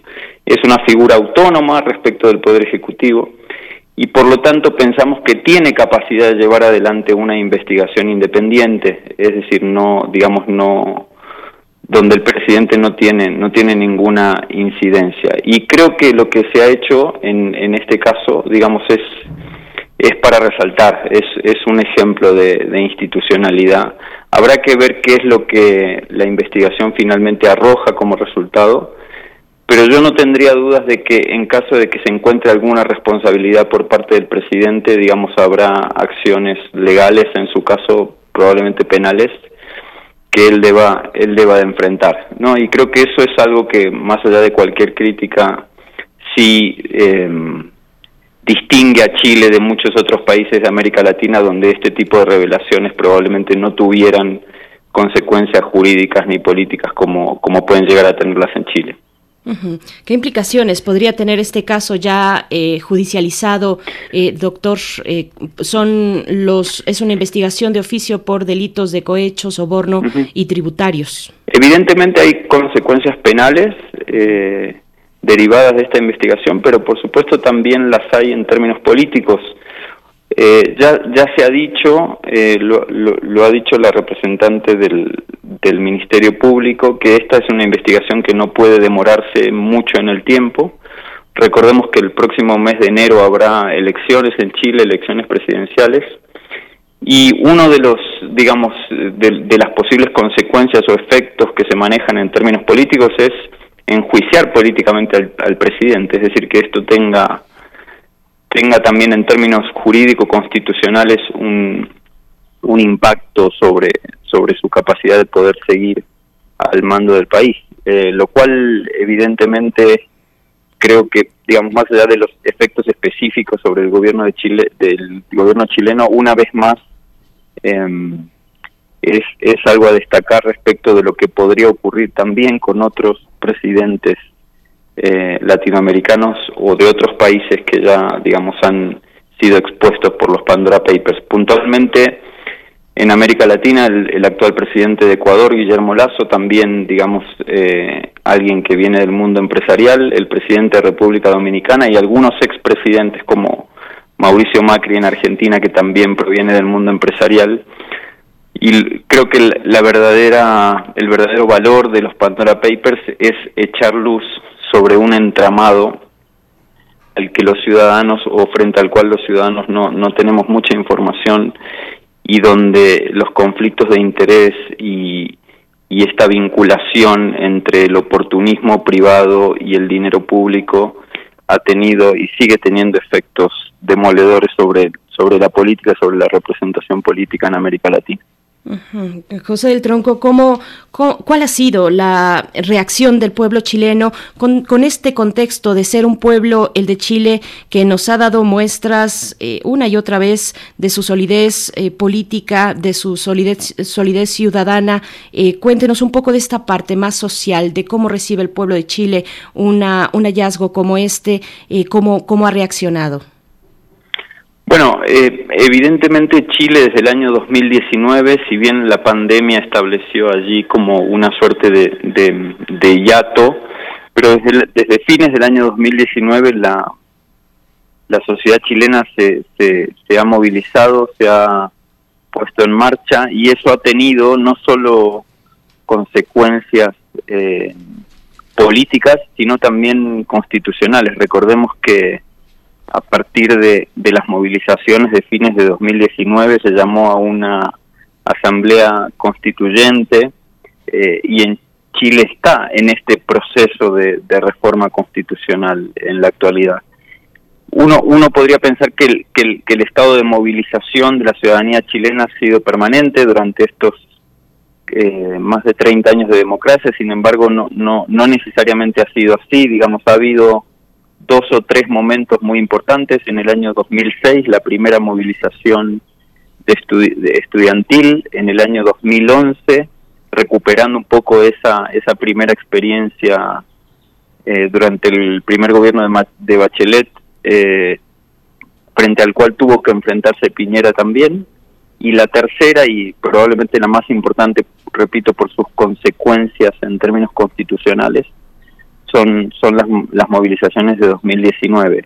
En tal sentido, pese a que Chile ha sido, digamos, eh, cuestionado como un, como un país en el que los primeros tiempos democráticos todavía mantenían algunas instituciones propias de la dictadura, como el senador vitalicio, por ejemplo. A medida que el tiempo ha ido ha ido pasando y ha ido decantando, la democracia chilena eh, ha yo creo que, digamos, ha combinado cierta robustez institucional con cada vez una mayor incorporación de las de las demandas y de las preferencias de los ciudadanos, lo cual creo que pone a la democracia chilena en un lugar en el que hace algunos años no estaba, eh, y creo que esta decisión del, del, fiscal general de atraer el caso y de reiniciar una investigación, de alguna manera muestra esta fortaleza. Eh, por lo tanto, yo creo, soy optimista, más allá de los resultados que tenga la investigación, soy optimista de los de los nuevos tiempos políticos que vienen en Chile, a pesar de los rezagos sociales y las los altos niveles de desigualdad que todavía el país tiene que enfrentar y que de alguna manera creo que explican también estos fenómenos de corrupción y de conflicto de interés que, que está enfrentando hoy el presidente Piñera. Esto por parte de la protesta y la organización ciudadana que ha sido notable, que nos ha dado lecciones continuamente al resto de la región, eh, pero le pregunto también sobre las repercusiones políticas, más en términos institucionales, al interior del gobierno, con la oposición. Cuéntenos un poco de ese aspecto, doctor. Probablemente este, este elemento tenga efectos electorales también, Berenice, es decir, quizás hoy en día, digamos, hay, tres candidatos, eh, digamos, que, que están compitiendo con, con posibilidades de, de ganar la elección. Un candidato de, de centro derecha, de apellido Cast, digamos que, que viene de una extracción política y social similar a la de, a la de Piñera y tiene, yo diría, un discurso eh, y sobre todo un perfil bastante similar, aunque se presenta más ciudadano, eh, evidentemente tiene un discurso y un perfil muy similar al, al, del actual presidente. Evidentemente es más joven, Piñera tiene más de 70, 72 años eh, y, y, Cast es de un perfil, digamos, más, más juvenil. Eh, sin embargo, repito, digamos, sus propuestas son, son bastante cercanas a las propuestas eh, eh, del, gobierno actual. Y luego hay otros dos candidatos más de centro, centro izquierda, digamos que se están peleando por la representación de sectores ciudadanos, de sectores más progresistas, de sectores que buscan una agenda más redistributiva, una agenda más vinculada con el reconocimiento y la extensión de derechos sociales en Chile. Eh, pero no, no, está, no está dicha la última palabra, es una elección que seguramente será competida y habrá que ver si las revelaciones y los resultados de esta investigación tienen algún efecto electoral. Evidentemente si se lo encuentra a Piñera responsable y hay efectos jurídicos de esta investigación, probablemente el, candidato de centro derecha vea mermar, digamos, eh, la votación y, probablemente vea vea comprometido su triunfo, pero no, no, no lo podemos saber todavía, es un poco pronto, faltan tres meses para la elección y creo que cualquier cosa puede pasar.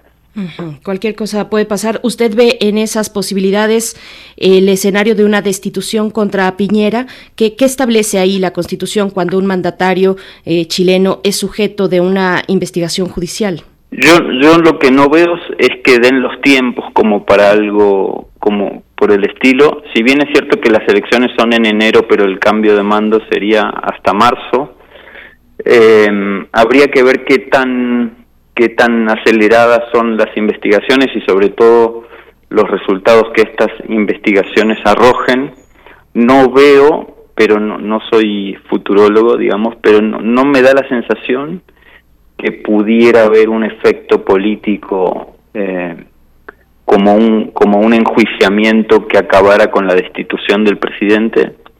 Me parece que ese tipo de cosas también digamos si bien es cierto que que serían auspiciosas porque mostrarían digamos que no todo se vale siempre hay efectos desinstitucional desinstitucionalizadores no eh, en este tipo de, de fenómenos que pueden hacer simbrar el sistema político que ya en Chile ya viene bastante bastante movido. Entonces no no imagino una solución de, de ese tipo eh, pero sí creo que va a tener efectos político electorales y que probablemente esto aumente la probabilidad de la centro izquierda de ganar las elecciones en enero. Repito de todas maneras Chile es un país con instituciones jurídicas judiciales autónomas, fuertes, eh, y no, no, no podemos aseverar que el enjuiciamiento político no llegará, pero me parece que los tiempos de la investigación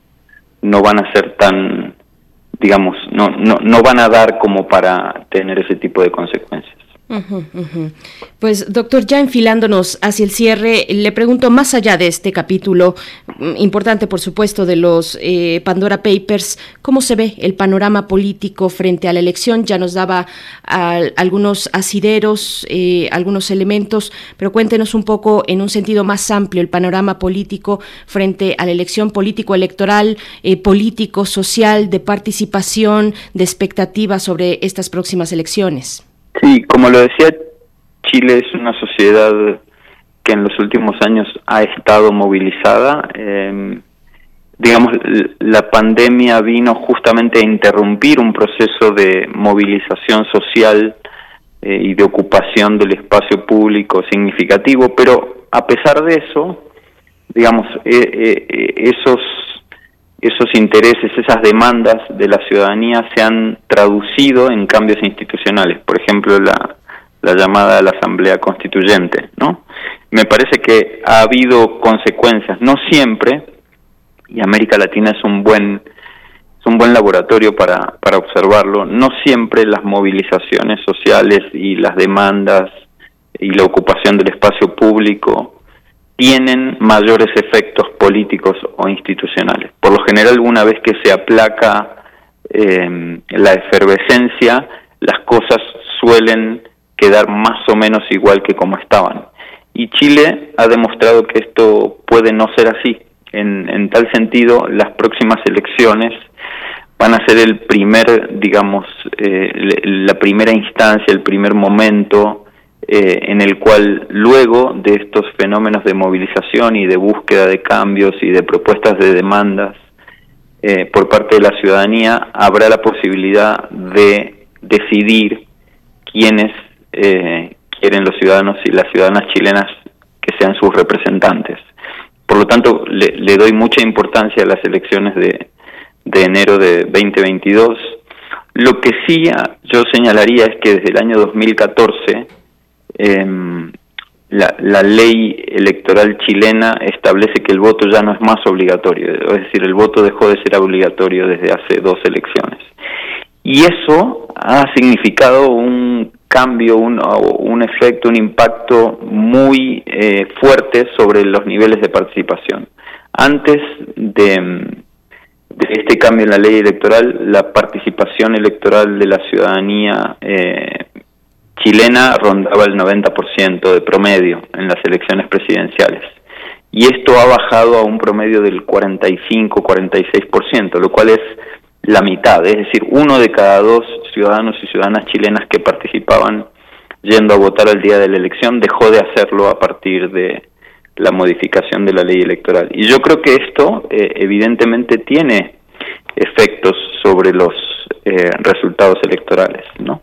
Por lo general sabemos, nos dice la teoría, que quienes tienden a no acudir a, votar el día de la elección cuando el voto no es obligatorio, son aquellos ciudadanos que tienen que enfrentar mayores costos eh, para acceder o para participar. Y eso suele entonces siempre eh, sesgar la votación eh, hacia las preferencias de los sectores más acomodados digamos, o que pueden hacer frente de mejor manera los costos que implica ir a votar. Si, si esta tendencia se mantiene, probablemente el candidato de la centro derecha todavía tenga posibilidad de obtener el triunfo, eh, pero probablemente la revelación de los de los eh, de las investigaciones en torno al caso del que empezamos platicando en caso de que se encuentre el presidente responsable, movilice nuevamente a la sociedad y a ciertos sectores de la población para que una votación un poco más masiva, digamos, genere mayores oportunidades de triunfo para lo que podríamos denominar hoy como, como la oposición o los sectores de oposición. El, el sistema de partidos chileno, que había tenido un alto nivel de institucionalización, de permanencia a través del tiempo, ha sufrido también un impacto en los últimos años y esto evidentemente puede significar una mayor personalización de la política y el candidato o la candidata, digamos, que mejor exprese o refleje o represente las demandas ciudadanas, eh, probablemente tenga mayores probabilidades de ganar. Pero en un contexto, repito, de, de una baja participación electoral, eh, los sectores de centro derecha quizás aumenten su, su probabilidad de competir con, con éxito. Lo veremos, es difícil predecirlo. Hoy en día sabemos que ni siquiera las encuestas muchas veces tienen la capacidad de predecir los resultados electorales y creo que todo este movimiento que se está dando en términos jurídicos, constitucionales y políticos en Chile eh, hace que seamos cautos a la hora de predecir un resultado posible para las elecciones de enero. Por supuesto. Bueno, un breve paréntesis, casi apéndice de lo que nos está comentando, eh, qué esperar del voto, un voto muy importante que es el de las comunidades originarias o también en los espacios rurales fuera de estos centros urbanos. Eh, doctor, por último. Bueno, hay, hay una candidata de apellido Proboste que es quien hoy, digamos, de alguna manera ha encarnado eh, o ha intentado encarnar la representación de, estos pueblos. Hoy en día es la, digamos, la candidata que va de acuerdo con las predicciones en tercer lugar, eh, pero evidentemente es, es em, un discurso que, que ha estado y seguirá estando sobre la mesa. Quizás yo lo, lo, lo que digamos, relativizaría sería la capacidad de interpelación que tiene este discurso en el ciudadano promedio de Chile, ¿no? Evidentemente son, son demandas, por supuesto, muy importantes, eh, pero no sé qué tanto peso electoral puedan tener a la hora de, digamos, de, de, de mejorar las posibilidades de la, de la candidata mencionada. Realmente, aunque es un tema importante, no, no lo es por, por elementos o por criterios cuantitativos o por criterios electorales, lo es por criterios sociales, por criterios culturales, por criterios de identidad, por criterios de reconocimiento de un patrimonio cultural que es propio de, de la nación chilena y que es muy importante reconocer, pero no, no podría, no podría, digamos, afirmar que esto tendrá o será un elemento determinante eh, en la campaña electoral. Evidentemente han tenido un nivel de visibilidad que no tenían previamente, pero no sé si alcanzará como para, digamos, aglutinar el voto ciudadano en torno a la candidata que, que ha, digamos, que ha encarnado, que ha reflejado o ha adoptado este discurso como, como propio. ¿no? Eh, en ese sentido, creo que hay elementos, hay temas que son importantes mucho más allá de su, digamos, de su, de su impacto electoral. Y entonces habría que, que, incorporarlo a la agenda del nuevo gobierno más allá de quién, digamos, de quién sea el candidato vencedor. No, no lo veo si en caso de que, de que ganara el candidato José Cast de la centro derecha, pero, pero en caso de que triunfe alguno de los candidatos que podríamos denominar oposición, probablemente los intereses de, de estos sectores y de estas comunidades originarias se vean mucho mejor reflejados en la agenda del nuevo gobierno. Repito, no creo que sea el, el, la carta ganadora en términos electorales, pero creo que es un elemento muy importante que en elecciones previas no estaba sobre la mesa y que por suerte sí lo está en, en la próxima. Pues nos mantenemos con atención sobre, sobre todos estos elementos que se ciernen sobre Chile. Le agradecemos esta participación, su análisis, doctor José del Tronco, profesor investigador de la Flaxo México. Muchas gracias y ojalá podamos seguir conversando sobre el proceso electoral también en Chile. Hasta pronto. Será un gusto, Berenice. Buenos días. Buenos días. Bien, pues vamos a hacer una breve pausa a cargo de nuestra colega Verónica Ortiz, que semana con semana nos entrega recomendaciones literarias desde el Fondo de Cultura Económica. Vamos a escuchar.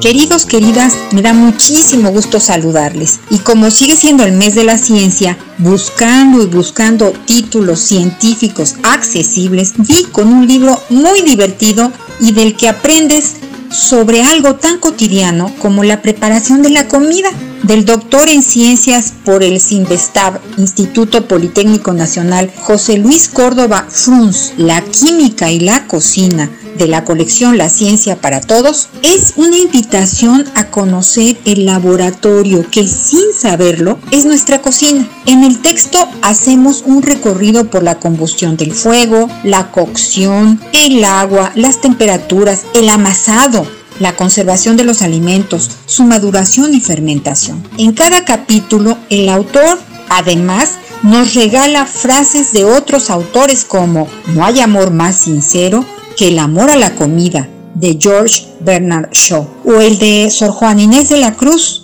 Es la sal del gusto la medida, pues daña lo que falta y lo que sobra.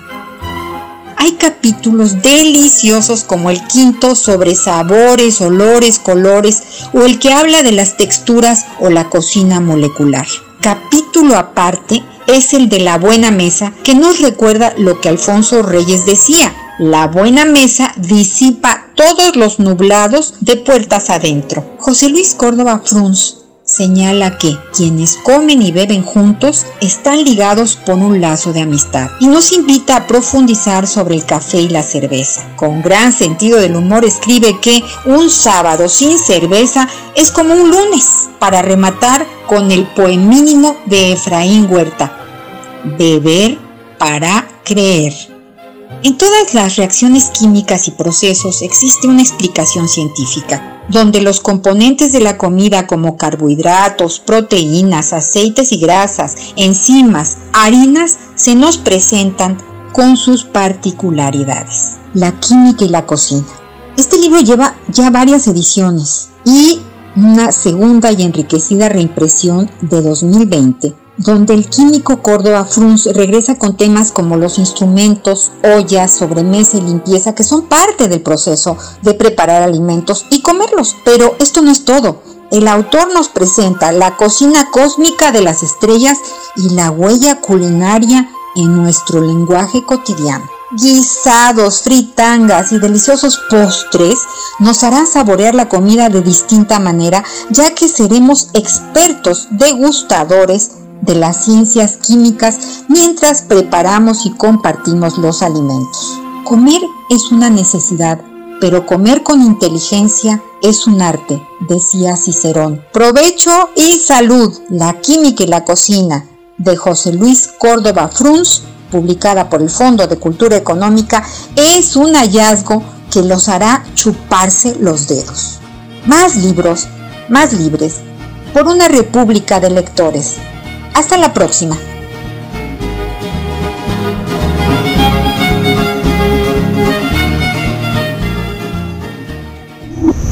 Primer movimiento. Hacemos comunidad en la sana distancia.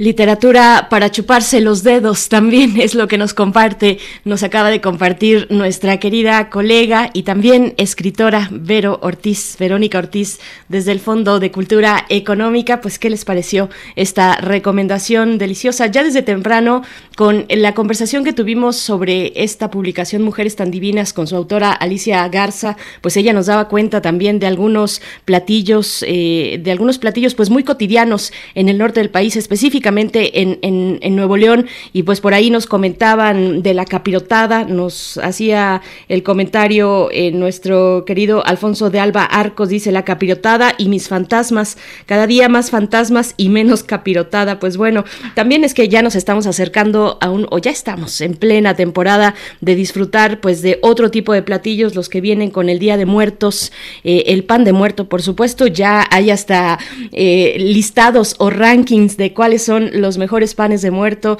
eh, en los distintos lugares, en el, en el estado de Oaxaca, la ciudad, en la capital de Oaxaca, eh, en Puebla, en fin, eh, en la Ciudad de México, por supuesto, en el área metropolitana. Pues cuéntenos ustedes cuáles son, cuáles son esos, esos, esas recetas, tal vez, tal vez si ustedes se aventuran a lograr la proeza de hornear un buen pan de muerto, pues coméntenos, porque ya nos estamos acercando a esas, a esas fechas, a esas fechas pues que al parecer en esta ocasión la pandemia no nos va a robar el festejo de Día de Muertos. Ojalá sigamos en esas condiciones favorables como también también es algo que deseamos desde esta universidad para que en su momento pues cada vez más cercano al parecer aunque con mucha precaución pues nos estemos acercando más y más a la posibilidad de tener, eh, de abandonar el, formato de las clases virtuales y, y pues encontrarnos una vez más en los pasillos de los distintos campus de la Universidad Nacional. También aplica, por supuesto, para la Universidad Michoacana de San Nicolás de Hidalgo que nos escuchan, estamos enlazados durante esta hora por allá, pues bueno, estamos así preparándonos y hay que tener conciencia de no soltar, de no bajar la guardia, de seguir cuidándonos a pesar de que la estrategia de vacunación pues camina y camina bien por este país, todavía falta mucho para poder hacer un frente eh, colectivo cada vez más seguro para eh, afrontar y cuidarnos, afrontar la cercanía social y cuidarnos entre todos y entre todas. Así es que bueno, pues así estamos, así estamos entre las festividades que se acercan, entre este em, precaución, iba a decir temor, que también, también se vale, por supuesto, pero sobre todo la precaución de mantenernos con estas medidas sanitarias a medida que avanza esa posibilidad de volvernos a encontrar en la universidad, en sus pasillos, en sus aulas, en sus parques, en sus jardines, pues bueno, en las bibliotecas, por supuesto, pues así estamos. Coméntenos, coméntenos esta mañana en redes sociales, estamos leyendo, leyéndoles en primer, eh, arroba P Movimiento, así en Twitter y en Facebook, primer movimiento UNAM. Y me parece que nos vamos a ir, nos vamos a ir con eh, esta escucha que le hemos dedicado al podcast de la Fonoteca Nacional. El tema que vamos a escuchar a continuación es México a través de sus sonidos. Es una de tres partes que componen este podcast producción de la Fonoteca Nacional que ya estará abriendo sus puertas de martes a viernes de 12 a 2 de la tarde. Eso nos comentaba muy temprano el mismo Pavel Granados, director de la Fonoteca Nacional. Así es que vamos con este podcast México a través de sus sonidos. Fonoteca Nacional la Casa de los Sonidos de México. Esta semana, México a través de sus sonidos.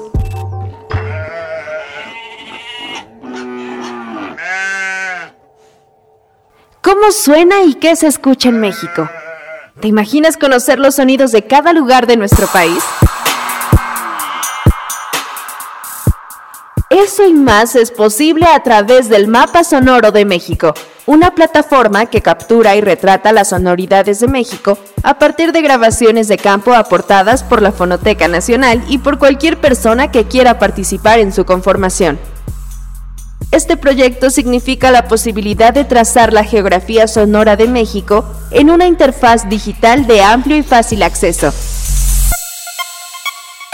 En esta ocasión, el etnomusicólogo Bruno Bartra, encargado del mapa sonoro de México, nos guiará a través de algunos audios, subidos en su mayoría por usuarios de todo el país, pertenecientes a la plataforma creada por la Fonoteca Nacional.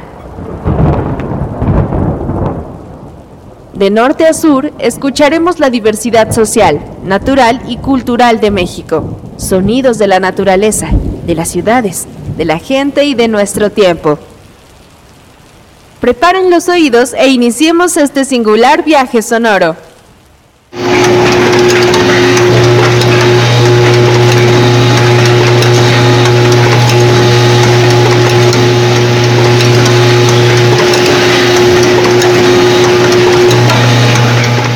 Sonido cotidiano para buena parte de la población del norte de nuestro país, cerca de la frontera con los Estados Unidos.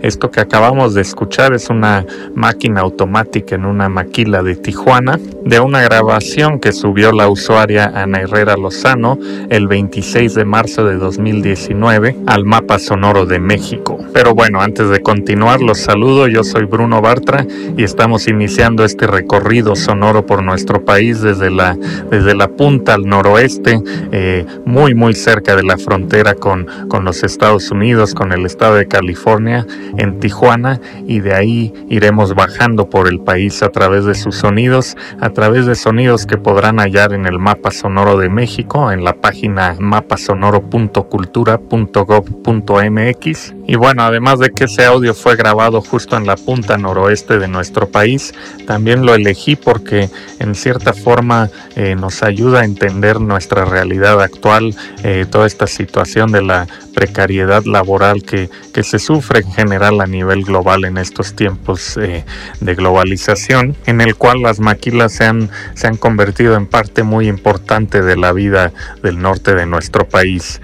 En fin, nos vamos a ir ahora un poco más al sur para, para comenzar a, entender o a, o a, escuchar la variedad que hay en, en, nuestro país, porque un poquito más al sur, eh, en el Cerro Picacho del Diablo, se hizo una grabación hace, hace ya bastante tiempo de un canto quiligua. Esto es en realidad parte de lo que también hay en el mapa sonoro y que son segmentos del acervo de, del valiosísimo acervo de la Fonoteca Nacional de México.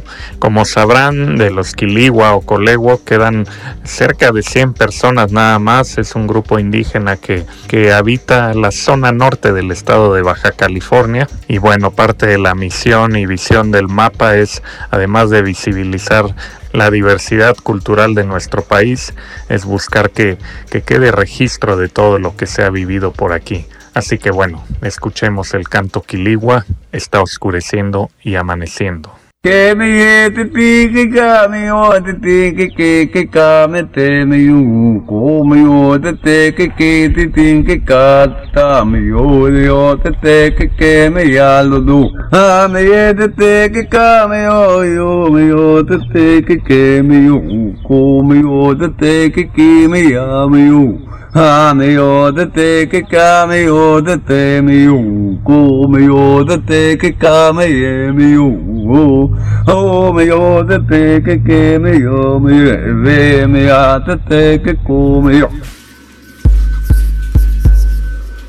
Después de escuchar esta grabación de un canto quiligua hecha en 2006 y que forma parte del acervo de la Fonoteca Nacional, nos vamos a ir con otro audio subido por un usuario en torno al 2016. Este es muy interesante, fue grabado en la isla Raza en el Golfo de California, un poco más al sur de la zona de los Quiligua, cerca de la isla Ángel de la Guarda. Y lo que es importante ahí, o lo que es muy interesante, es que es un lugar donde se reúnen las, las gaviotas ploma, eh, que recientemente habían estado al borde de la extinción debido a una peste de rata negra en dicha isla, pero bueno, al parecer lo han superado y este audio muestra un poco esa vitalidad que hay también en nuestro país, eh, pero una vitalidad por parte de, de la fauna.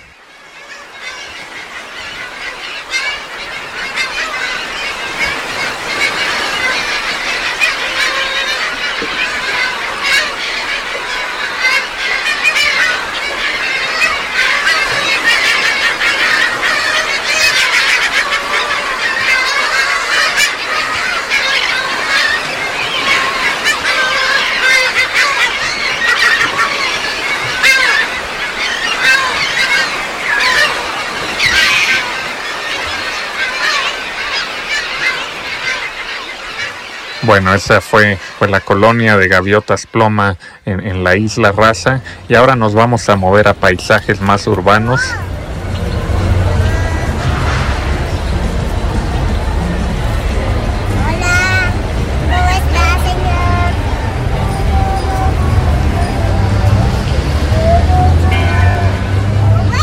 que comenzamos a escuchar al fondo es el ambiente en el centro de la ciudad de Chihuahua, en la calle Libertad.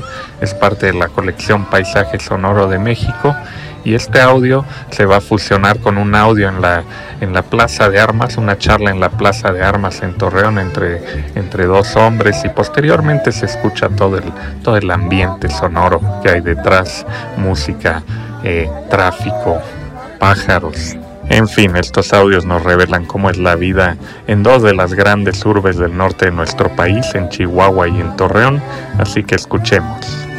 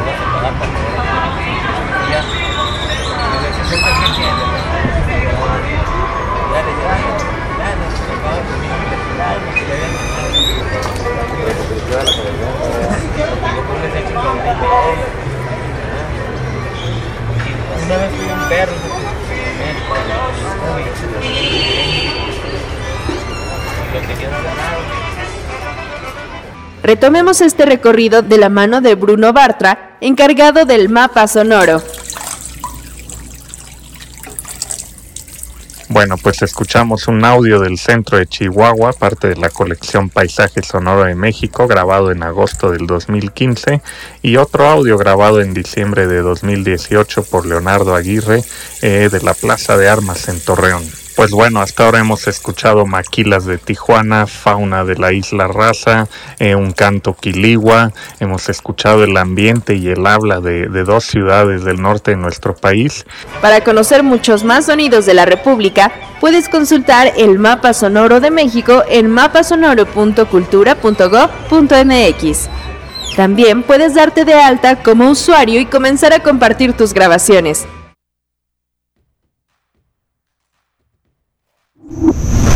Primer movimiento. Hacemos comunidad en la sana distancia. Muchas gracias a la Fonoteca Nacional por compartirnos eh, para ustedes esta que es la primera de tres entregas de este podcast que han titulado eh, La historia mm, México a través de sus sonidos, de sus sonidos. Y bueno, particularmente agradecemos a Bruno Bartra, etnomusicólogo, que ha estado con nosotros en varias ocasiones hablando de estos cursos que realiza eh, junto con Teo Hernández.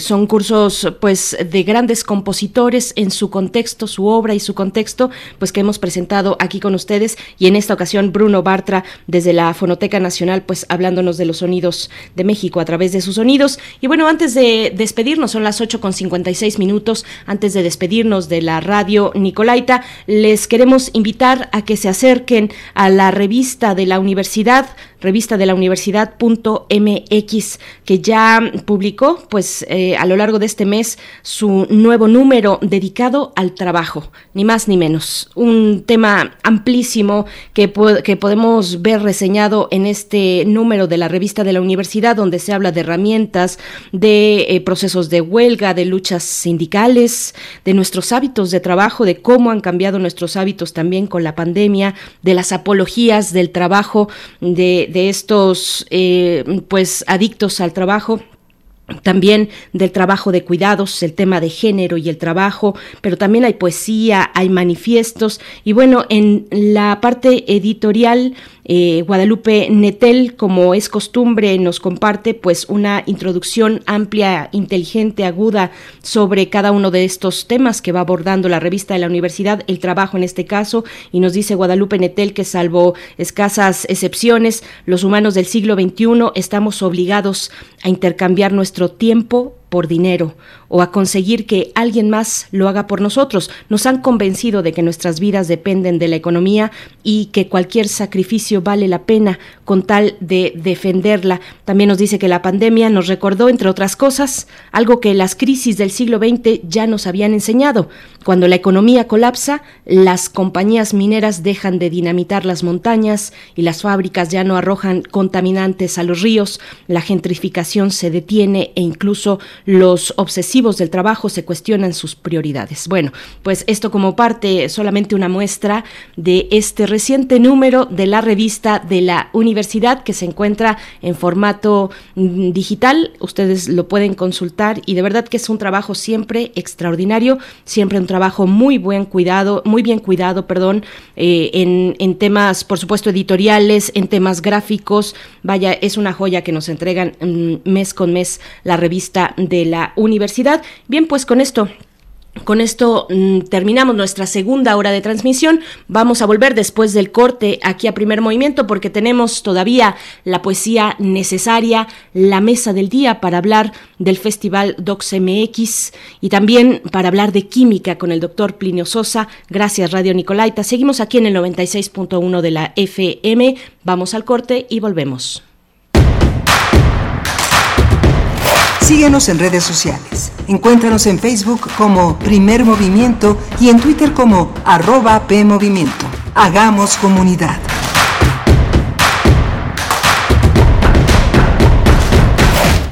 Info Ciudad de México presenta Voces por la Transparencia, en la voz de Marta Leticia Mercado Ramírez, magistrada del Tribunal Electoral de la Ciudad de México. Los procesos electorales son fundamentales para la sociedad y la vinculación que se genera entre los entes públicos y la ciudadanía. Las autoridades, concretamente las autoridades electorales de la ciudad, garantizamos que la voz de la ciudadanía vertida en las urnas debe ser respetada y para ello, tanto la transparencia como la rendición de cuentas resultan fundamentales para la construcción de confianza hacia el sistema electoral mexicano. El ejercicio cabal de la transparencia y la rendición de cuentas impulsa al Tribunal Electoral de la Ciudad de México a dar a conocer todas sus decisiones de manera pública. Es a través de la realización de sesiones que permiten que cualquier persona pueda conocer de primera mano las resoluciones y posicionamientos de las magistraturas que lo integramos. Y también tenemos constante capacitación del personal. Sin transparencia y rendición de cuentas no puede existir la confianza. La democracia debe ser y debe entenderse totalmente abierta.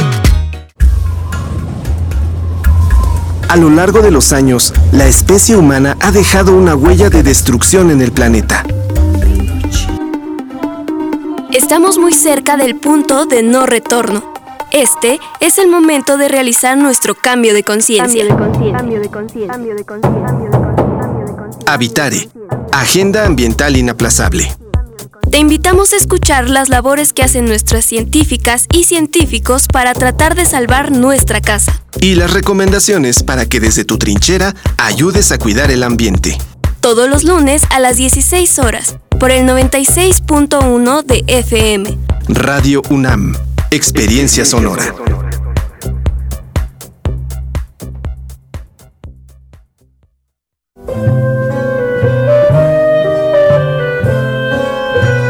Gabinete de Curiosidades.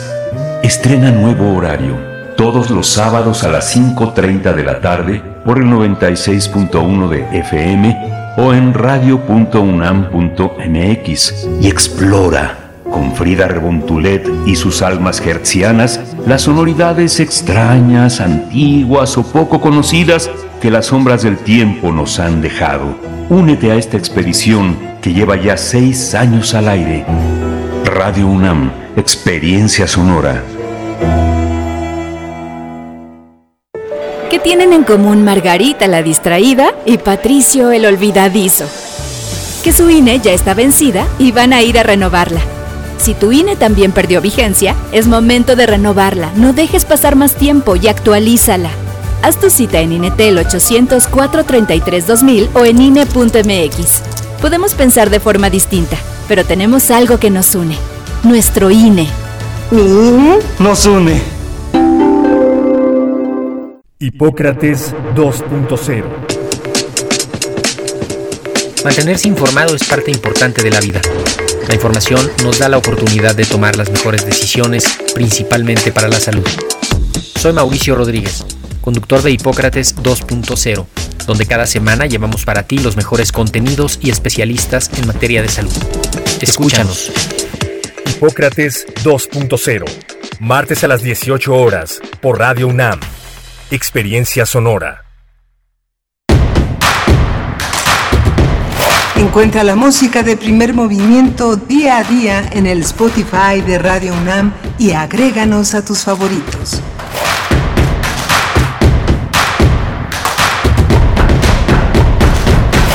9 de la mañana con tres minutos. Gracias por seguir en esta sintonía con Radio Universidad.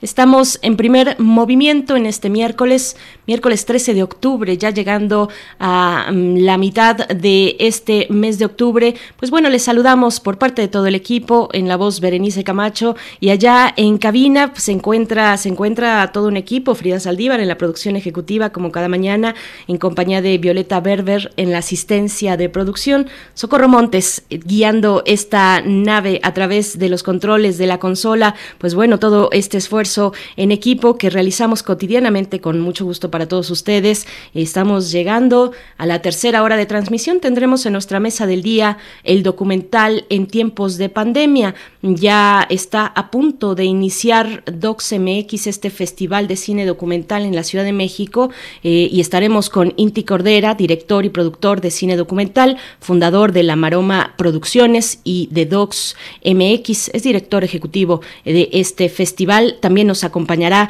Anthony Grossart, el es curador en Docs Docs enlínea.com y coordinador de distribución en La Maroma Producciones. Es director de la Casa de Melier Así es que, bueno, pues esto para la mesa del día, el documental en tiempos todavía de pandemia, no sé si decirle eh, post pandemia, todavía continuamos, aunque cada vez con más apertura hacia los distintos espacios que tienen que ver con la cultura, más apertura, eh, reducido aforo, pero esta posibilidad de volver a vernos en las salas de cine, en las salas abiertas, como es el caso de la Cineteca, mm, de la Cineteca Nacional, que tiene pues este foro al aire libre y que ha solventado pues ya desde hace un tiempo esta, esta necesidad de ir al cine, de ver cine y de vernos a nosotros mismos frente a la pantalla, pues bueno, ahí está, eh, eh, vamos poco a poco con esas oportunidades y esas opciones. También tendremos el crisol de la química hoy, como cada miércoles cerramos con broche de oro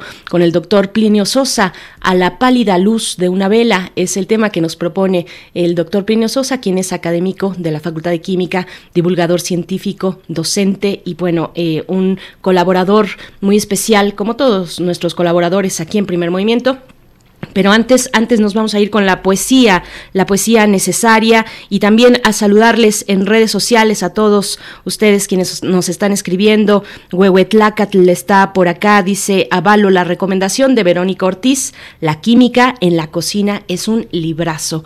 Eh, agrega conocimiento al sabor, nos dice Huehuetlacatl. Miguel Ángel Gemirán, como siempre, eh, comentándonos acerca de la 4T.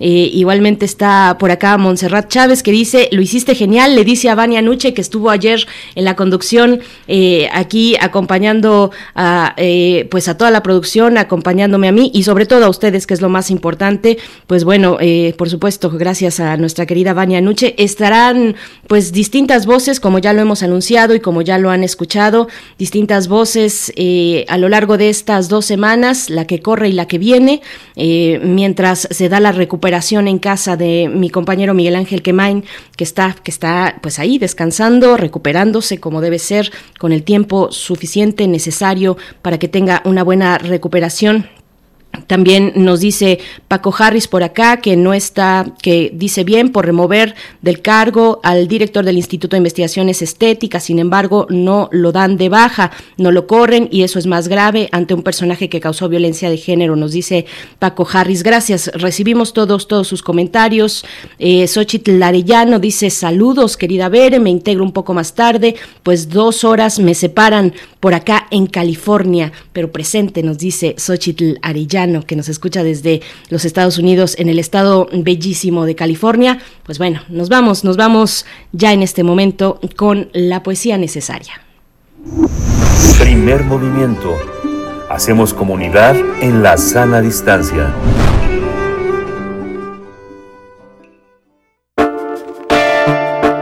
Es hora de poesía necesaria.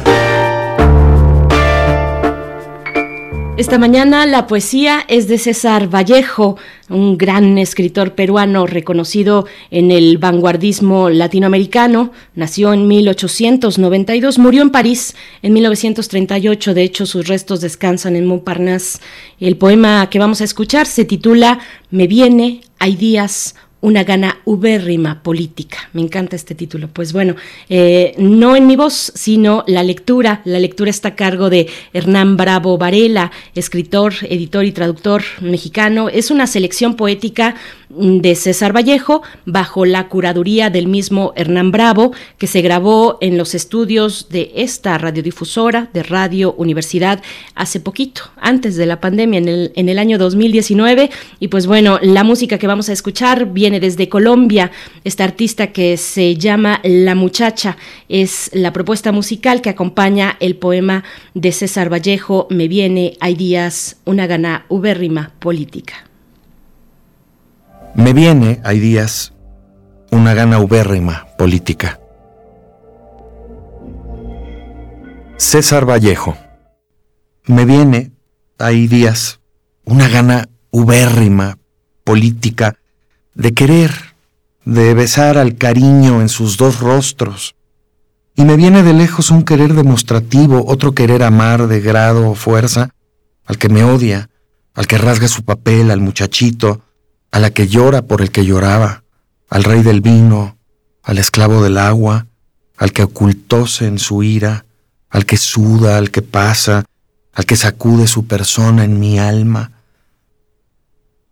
Y quiero, por lo tanto, acomodarle al que me habla su trenza, sus cabellos al soldado, su luz al grande, su grandeza al chico. Quiero planchar directamente un pañuelo al que no puede llorar y cuando estoy triste me duele la dicha, remendar a los niños y a los genios. Quiero ayudar al bueno a hacer su poquillo de malo. Y me urge estar sentado a la diestra del zurdo y responder al mudo tratando de serle útil en lo que puedo. Y también quiero muchísimo lavarle al cojo el pie y ayudarle a dormir al tuerto próximo. Ah, querer. Este, el mío, este, el mundial, interhumano y parroquial, provecto. Me viene a pelo desde el cimiento, desde la ingle pública, y viniendo de lejos, da ganas de besarle la bufanda al cantor y al que sufre, besarle en su sartén, al sordo en su rumor craneano, impávido, al que me da lo que olvidé en mi seno, en su Dante, en su Chaplin, en sus hombros. Quiero, para terminar, cuando estoy al borde célebre de la violencia, o lleno de pecho el corazón, querría ayudar a reír al que sonríe, ponerle un pajarillo al malvado en plena nuca, cuidar a los enfermos enfadándolos, comprarle al vendedor, ayudarle a matar al matador, cosa terrible, y quisiera yo ser bueno conmigo, en todo.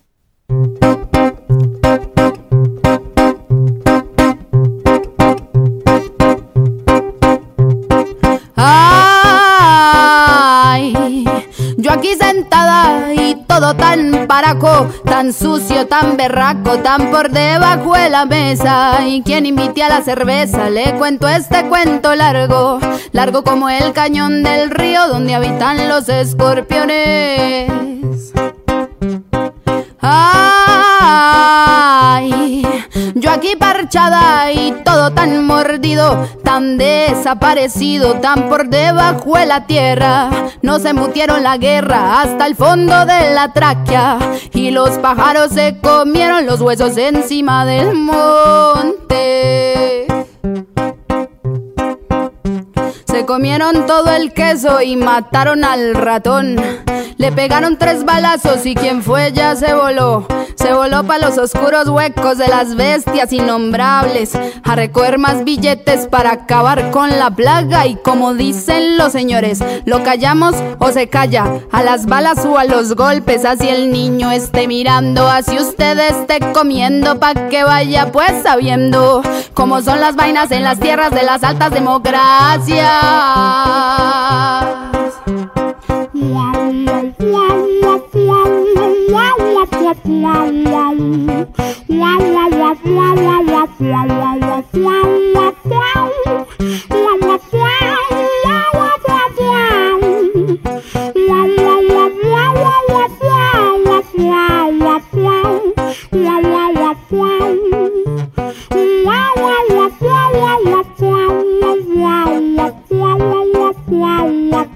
Ay,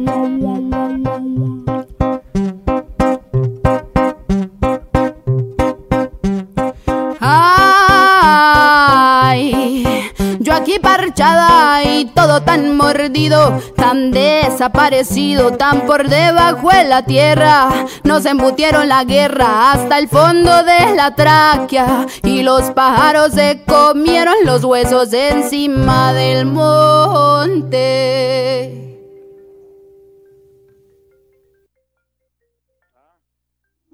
Primer movimiento. Hacemos comunidad con tus postales sonoras. Envíalas a primermovimientounam.gmail.com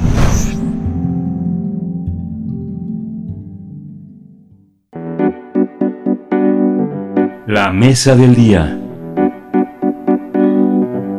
Del 14 al 24 de octubre se realizará la decimosexta edición de Docs MX, el Festival Internacional de Cine Documental de la Ciudad de México, con un amplio programa, incluye funciones especiales, 8 secciones competitivas, 20 jurados nacionales, 101 funciones presenciales, 74 documentales en competencia y 90 funciones al aire libre, entre otras actividades. Cabe destacar que 24 documentales son ópera prima, 30 son dirigidos o codirigidos por mujeres, 26 son producciones o coproducciones mexicanas y se tienen varios estrenos, 23 nacionales, 21 latinoamericanos y 7 mundiales. Asimismo, más de 60 películas se podrán ver de forma gratuita en la plataforma online del festival. Habrá 6 sedes presenciales, 5 sedes virtuales y 20 sedes de cine en la ciudad. Conversaremos sobre la edición 16 del Festival Docs MX, el Festival Internacional de Cine Documental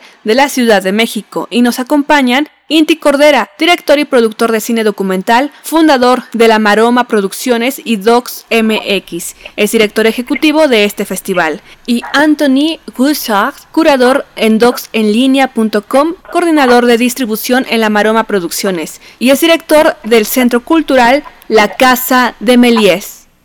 Inti Cordera, Anthony, Anthony Grossat, gracias por estar aquí esta mañana en primer movimiento. Pues Docs MX inicia ya su cuenta atrás. Estamos a un día de que eh, pues podamos disfrutar de esta decimosexta edición de este Festival Internacional de Cine Documental en la Ciudad de México. Les agradecemos mucho su presencia aquí. ¿Cómo están esta mañana? Inti, bienvenido. Muy bien, muchas gracias Berenice, encantados de escucharte y qué gran presentación ya casi este ya casi quiero que empiece el ya queremos. festival, ya queremos que empiece y, muy buenos días y gracias por el espacio aquí en Radio UNAM. Gracias, Inti Cordera. Igualmente, Anthony Grossart, eh, te damos la bienvenida, así pues con toda esta emoción que se cierne, eh, porque llega Docs MX eh, sorteando la pandemia. Bienvenido, Anthony, ¿cómo estás?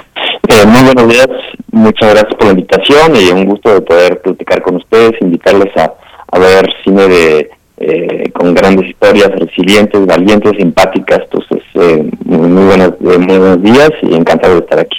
Gracias, Inti. Anthony, gracias a ambos. Pues, eh, ¿cómo llega Inti Cordera esta, eh, esta edición decimosexta de Docs MX? Lo decíamos, sorteando la pandemia. Cuéntanos un poco de la organización, del previo, de la convocatoria, de las vicisitudes para lograr tener eh, un, festival híbrido. Ya lo decíamos, 101 funciones presenciales, una selección muy interesante de documentales, varias óperas primas. Cuéntanos un poco de la elaboración del equipo, de todo lo que ocurre previamente a este estreno. Inti. Eh, bueno, Berenice, este, no es una pregunta fácil. Este, voy a tratar de hacer una breve crónica. A ver, pues, eh, llegamos a esta decimosexta edición, pues ya madurados como, como equipo, ¿no? La gran mayoría de las y los integrantes de esta, de esta familia, porque esa es la mejor forma que puedo describirla, porque somos eh, hombres y mujeres eh, pues comprometidos con, con lo que más nos gusta y es este cine eh, que, que como bien decía Anthony no nos cuenta grandes historias es un cine poderoso resiliente es, es un cine que pues nos permite adentrarnos en, en, esta compleja realidad que vive nuestra sociedad humana, ¿no?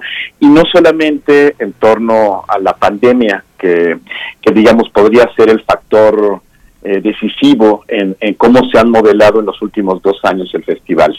En 2020 tuvimos que afrontar la incertidumbre, ¿no? Tuvimos que enfrentarnos desde el mes de marzo al no saber qué iba a pasar mañana, ¿no? Y teníamos planes y íbamos eh, anticipando las condiciones que de los cuales pues todas y todos en el planeta nos íbamos enterando día con día y, y el festival el año pasado pues bueno se determinó por la creación de, esta plataforma en línea docs-enlinea.com que fue digamos nuestra gran sala virtual eh, sin embargo tuvimos voy a decirlo así, pues relativa suerte, porque en el mes de octubre del año pasado se abrió esta pequeña ventanita, ¿no? En la que pudimos también tener eh, algunas funciones en la Cineteca Nacional, otras en la Casa del Cine, otras en el Parque Pushkin. Pudimos mantener la realización colaborativa de la Red Octubre, con, pero pues muchas de las sedes, para darte un antecedente, la Red Octubre es una red de espacios de exhibición alternativos que mm, nos permite compartir con muchas y muchos en, todo el país parte de esta sección que también forma parte de la selección oficial del festival y de su programación. El año pasado solamente fueron alrededor de 30 las sedes, cuando en 2019 habían sido cerca de 150 las sedes que habían mostrado en todo el país eh, las, estas películas. Entonces, hicimos esta plataforma, que era una tarea pendiente del festival, poder construir una plataforma de contenidos audiovisuales propia, ¿no? Nos, en algún momento tuvimos la posibilidad de entrar en alguna de las plataformas ya existentes en México, llámese Filming Latino o llámese Cinepolis Click, pero decidimos apostar por hacerla en casa, y, esta plataforma es la que nos permite también tener un mayor alcance nacional y poder ofrecer nuestra programación a todas y todos los que nos escuchan y que están en, todos los estados del país. Ahora, los procesos seguirán o, fueron los mismos, ¿no?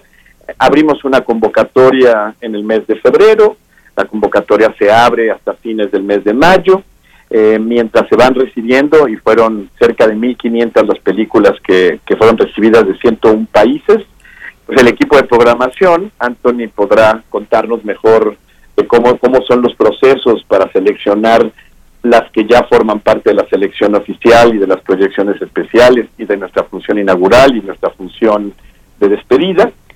Y, y adaptar también, pues fuimos y vamos trabajando otros terrenos, ¿no? DocsMX tiene tres pilares fundamentales y fundacionales. La exhibición, la formación y la creación. Eh, dentro de la exhibición, pues están todos los procesos de convocatoria, selección y programación. Dentro del, del pilar de, formación, tenemos eh, ya desde hace cinco años, hemos llevado a cabo talleres regionales en el verano, en, la primavera, verano, cinco talleres que se llevan a cabo en cinco regiones del país, norte, centro, occidente, sur, sureste y Ciudad de México. Y desde ahí vamos seleccionando también los, los proyectos que participan en los cuatro talleres que forman parte de Docs Lab, que es nuestra, nuestro paraguas de formación y acompañamiento al desarrollo de proyectos y, y, a, y a cineastas emergentes, ¿no? una oferta de cuatro espacios, cuatro laboratorios que van desde el desarrollo inicial, el desarrollo o producción intermedia, eh, el taller de finalización y un taller de lo que ahora llamamos o se conoce como campañas de impacto, que son, pues, digamos, estrategias de distribución alternativa para que las películas, sobre todo aquellas que tienen un profundo contenido social o ligado a temáticas de derechos humanos o, o, a, o, em, em, o buscan entrar en espacios de incidencia, pues también puedan desarrollar sus campañas. Entonces, el equipo de formación eh, va pues, preparando los talleres, va buscando, eh, vamos reuniéndonos en diferentes foros y talleres en Iberoamérica, ¿no? desde Miradas Doc en Tenerife o Docs Valencia en España o Montevideo, Santiago de Chile, Bolivia Lab. Entonces vamos eh, buscando, buscando hacer una curaduría de proyectos iberoamericanos. Y por último, pues bueno, el reto, que es nuestro espacio de creación, en el que este año, pues, pues se convocó de forma nacional, igual que el año pasado, a a llevar a cabo esta, este rally en el que los participantes que se inscriben eh, pues tienen como, como reto, literalmente, pues producir, editar, terminar un cortometraje eh, eh, de 10 minutos máximo en un lapso no mayor de 100 horas. estos 66 cortometrajes que fueron producidos entre el primero y el 5 de octubre de este año estarán a partir de mañana también disponibles en la página web del festival, en docsmx.org, para ser vistos y votados, porque el premio más importante que otorga el festival para nosotros es el premio de la audiencia, ¿no? El premio del público. Entonces, pues Berenice, son muchos los frentes, un equipo de casi 20 personas que han trabajado los últimos seis meses desarrollando cada uno de estos componentes a la par que pues también tuvimos la fortuna de poder volver a realizar en el mes de mayo eh, nuestra, digamos, nuestro pequeño festival en Puebla, Docs Puebla, y en el mes de junio Docs Jalisco, eh, que son, digamos, parte de un programa de itinerancia en el que buscamos colaborar con entidades estatales y con organizaciones eh, y, universidades de los estados en poder llevar a cabo pequeñas versiones del festival, pues para llevar. Entonces, en estos dos ejercicios, tanto Puebla como Jalisco, pues pudimos también ejercitar esta, estas versiones de hibridez, ¿no? Que no es otra cosa más que este ánimo que todos deseamos de ir volviendo un poco a la normalidad o a la nueva normalidad, pero sobre todo en cuanto a lo que hablamos y es el cine, es volver a las salas y volver a encontrarnos en los pasillos y volver a saludarnos y volver a, a, esta, este espacio mágico que es que la luz se apague y comience la función. Entonces, pues bueno, eso es más o menos el proceso, no con pocos retos, Berenice. Eh, eh, los tiempos también pues se han acortado, y pero estamos muy contentos, creo que tenemos todos la, la gran expectativa e ilusión de que esta decimosexta edición del festival, sobre todo sea muy bien recibida por el público porque, y, los participantes de los talleres y del reto, porque es a ellos a quienes esta organización se debe, ¿no? Por eso trabajamos, para el público, para los nuevos cineastas, y, y eso nos, nos enorgullece mucho, la verdad. Por supuesto. Bueno, un trabajo titánico el que describes, Inti Cordera. Voy contigo, Anthony, eh, para preguntarte, bueno, ya nos decía Inti, una convocatoria entre febrero y mayo que recibió a 1.500 eh, 1500 producciones y de ahí viene este trabajo igualmente titánico, el proceso de curaduría y selección.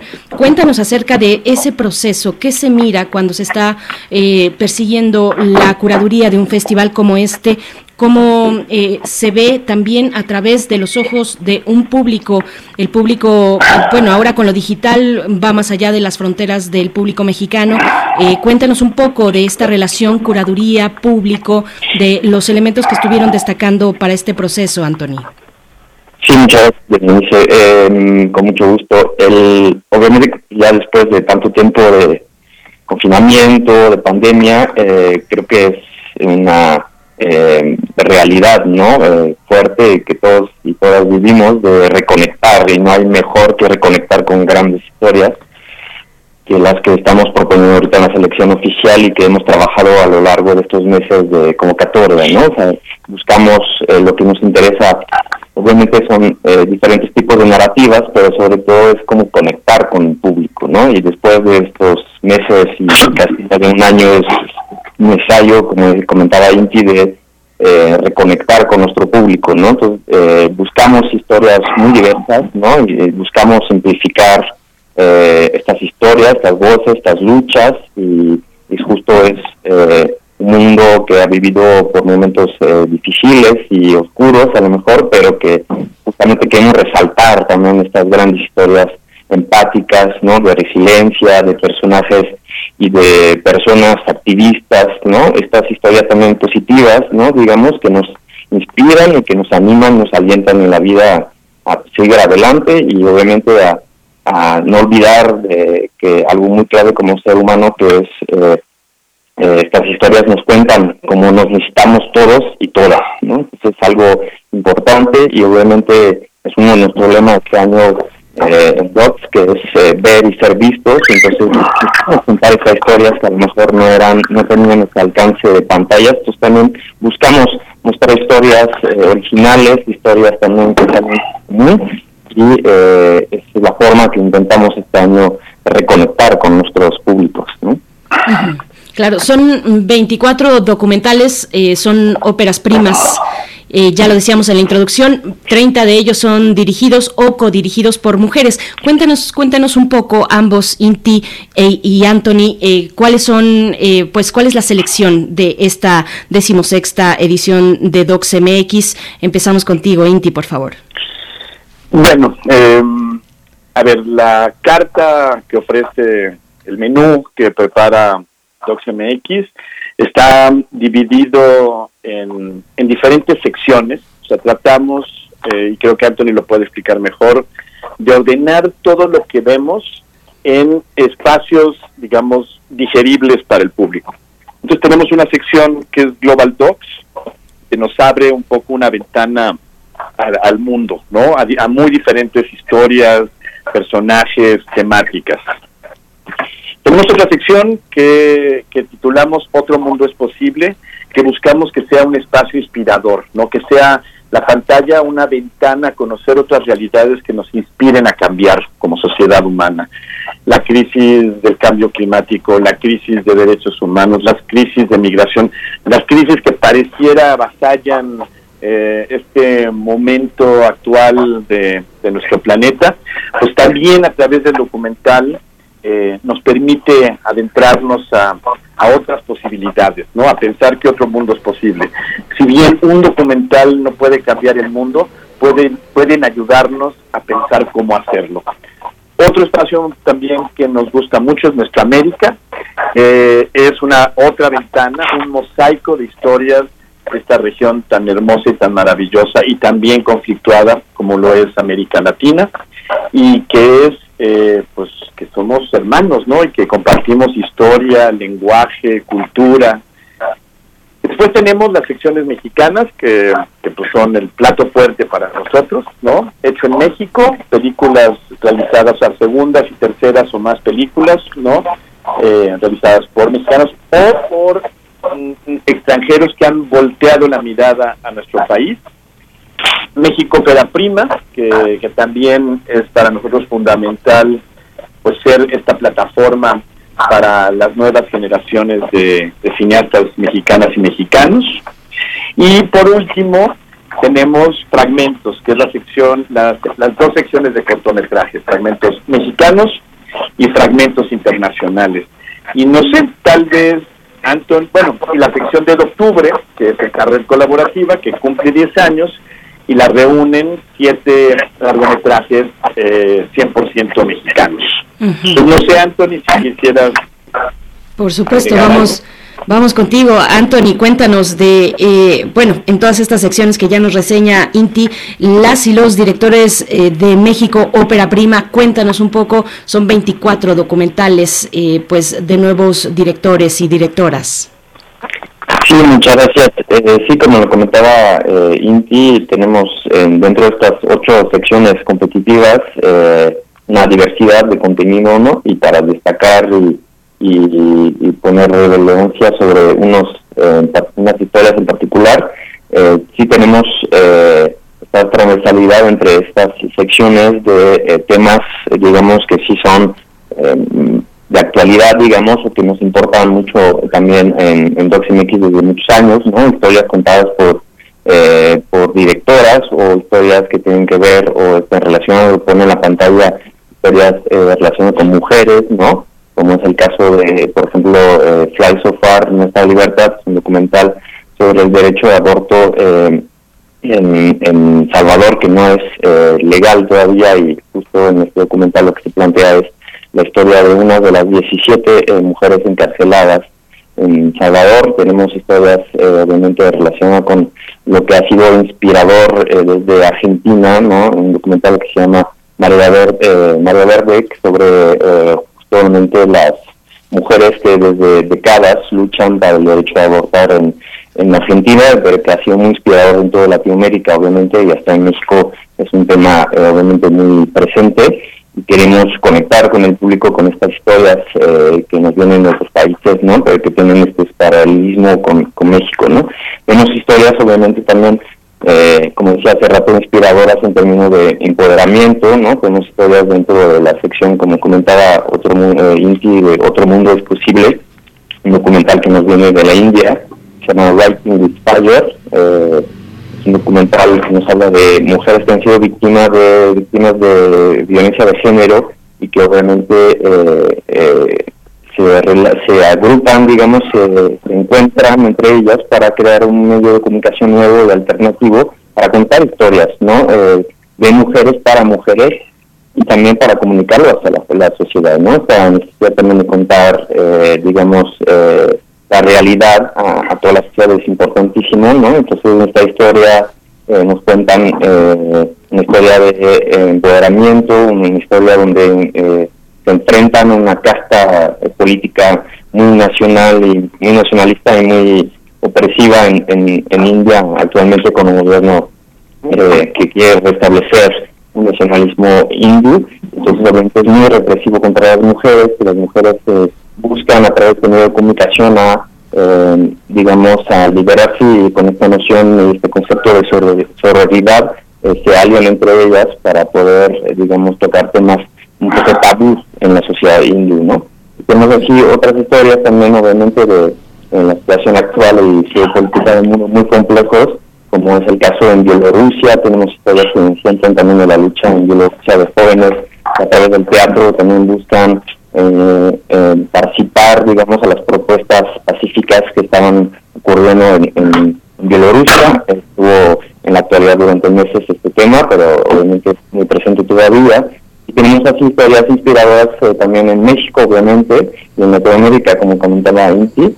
Tenemos historias que son relacionadas también con los medios de comunicación, ¿no? Esta crítica de que está ocurriendo, por ejemplo, durante la pandemia en, en Brasil, ¿no? Con el, señor presidente Bolsonaro, ¿no? Obviamente hay una voluntad de ciertos regímenes de eh, limitar la, el derecho de expresión, ¿no? La expresión libre y la expresión de la prensa es el caso del documental Cercado, eh, de Cayo Caricini, que ya estuvo presente con nosotros años anteriores con otros documentales, que nos aborda esta temática de también de cómo los medios de comunicación eh, buscan informar, pero obviamente en una situación de agitación política y de división tan fuerte que como hay en, Brasil es, y con el presidente actual es un poco difícil, pero intentan informar correctamente a la gente, ¿no? En esta área de fake news, creo que son de los documentales importantes de ver, ¿no? Y de compartir.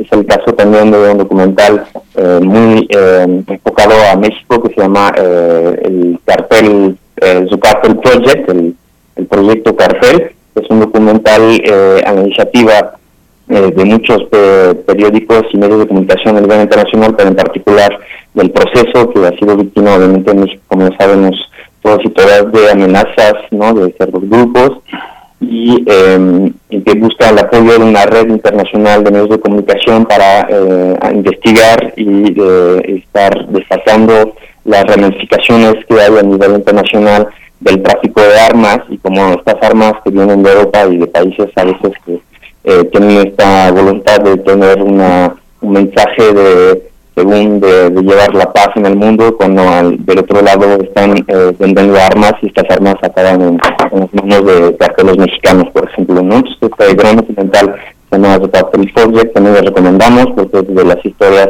eh, y investigaciones muy fuertes de años, ¿no? años de trabajo y hay que también este, destacar este gran trabajo de, de los medios de comunicación y de los documentales que queremos que también eh, se hable durante estos días del festival, ¿no? tenemos historias eh, también de estos jóvenes eh, que me comentabas ver el inicio de estos talentos emergentes, ¿no? Todavía también óperas primas y dentro de la sección que también queremos destacar una sección que se llama México Ópera Prima, eh, tenemos documentales también muy diversos, ¿no? Que nos retratan también un México complejo, diverso, creativo, pero también, digamos, historias relacionadas también con mujeres en deporte, que es el caso del documental La Poeta del Ring, ¿no? O sea, el boxeo femenil, también es, eh, sabemos que en México el, boxeo es muy fuerte, muy, digamos, eh, eh, popular, ¿no? Y queremos también, obviamente, destacar historias como la de, esta mujer que se llama Laura Serrano, que es una boxeadora femenil, ¿no? Eh, una abogada también, entonces queremos también destacar estas historias importantes, eh, obviamente que es una temática eh, que creo que en México realmente hay que seguir hablando, que son estas historias de inclusión también, el caso documental también de ópera prima que se llama Color Sonrisa, nos habla también de inclusión en términos de relación con jóvenes en ceguera, ¿no? Y como ellos eh, tienen eh, esta posibilidad de desarrollo a través de la música, básicamente, ¿no? Entonces tenemos también historias como relacionadas con la comunidad del LGBTI+, que es el documental que se llama Puto, Puto Paraíso, son historias relacionadas con... Eh, digamos, cierta forma, una reflexión en torno a la inclusión, ¿no? Eh, y que obviamente se logra de la mejor manera a través de la diversidad, ¿no? Entonces tenemos historias eh, un poco de muy diversas de México, que nos gusta también, obviamente, a través de la lucha, que es, por ejemplo, el caso documental México, México Perro, el héroe verdadero sobre la historia de, del perro aguayo, ¿no? La gran leyenda de la lucha libre mexicana y así tenemos un conjunto de programación, digamos, eh, de muchos horizontes, con muchas realidades, y obviamente eh, no hay que no olvidar estas historias también, eh, que son las que nos importan muchísimo, que son muy reflejadas en términos de diversidad en las secciones de fragmentos, que es fragmento mexicano y fragmento internacional. estos documentales están disponibles en la página doxenlinea.com de forma gratuita, como todo el resto de la programación eh, de los 60 documentales que estarán presentes en la, en la plataforma digital. Eh, necesitamos a descubrir toda la programación porque sí es muy extensa, hay mucho que hablar, eh, pero obviamente hay mucho que también que ver y disfrutar, ¿no? Por supuesto, bueno, sí, y aquí se nos está acabando el tiempo y yo tengo todavía mucha curiosidad en ciertos temas, por ejemplo, el de los desafíos para generar un público que guste del documental Inti Cordera. ¿Cómo ves esa cuestión? ¿Cómo ha cómo ha cambiado, cómo han cambiado pues nuestras prácticas frente al cine documental eh, antes y durante la pandemia. Ojalá lleguemos al punto de decir después de la pandemia, pero no, todavía estamos en esto. Eh, una, algunas eh, de las prácticas pues se han concentrado, por supuesto, frente a la pantalla. ¿Eso cómo ha beneficiado al documental y a la generación de público, Cinti? Pues mira, voy a tratar de ser lo más breve posible para aprovechar el tiempo creo que hay tres cosas que me gustaría destacar al respecto. Una es compartirles también el programa que tenemos de Un Docs 3 por mí, que es el programa dedicado a las y los niños. Mm. Un programa que inicia este sábado en el Parque México con un cine a las estrellas, con la proyección del universo de Clarita y con una y con la participación de Universum, el Museo Universum, que va a traer algunos telescopios para que las y los niños y también sus papás pues puedan disfrutar de, este acercamiento a la ciencia a través del documental. Por otro lado, la activa participación de las televisoras públicas de nuestro país, que se han convertido no solo en medios aliados, sino también en sedes virtuales del festival, ¿no? La televisión, esta pequeña gran pantalla y entre ellas obviamente TV UNAM, ¿no? Como también Canal 11, Canal 14, Capital 21, eh, van a ser sedes de festival y estamos dándoles programas de, cortometrajes que se han realizado en el reto para que también el público de la televisión, este medio que tiene un alcance y sobre todo siendo medios públicos, pues un alcance enorme en todo el país.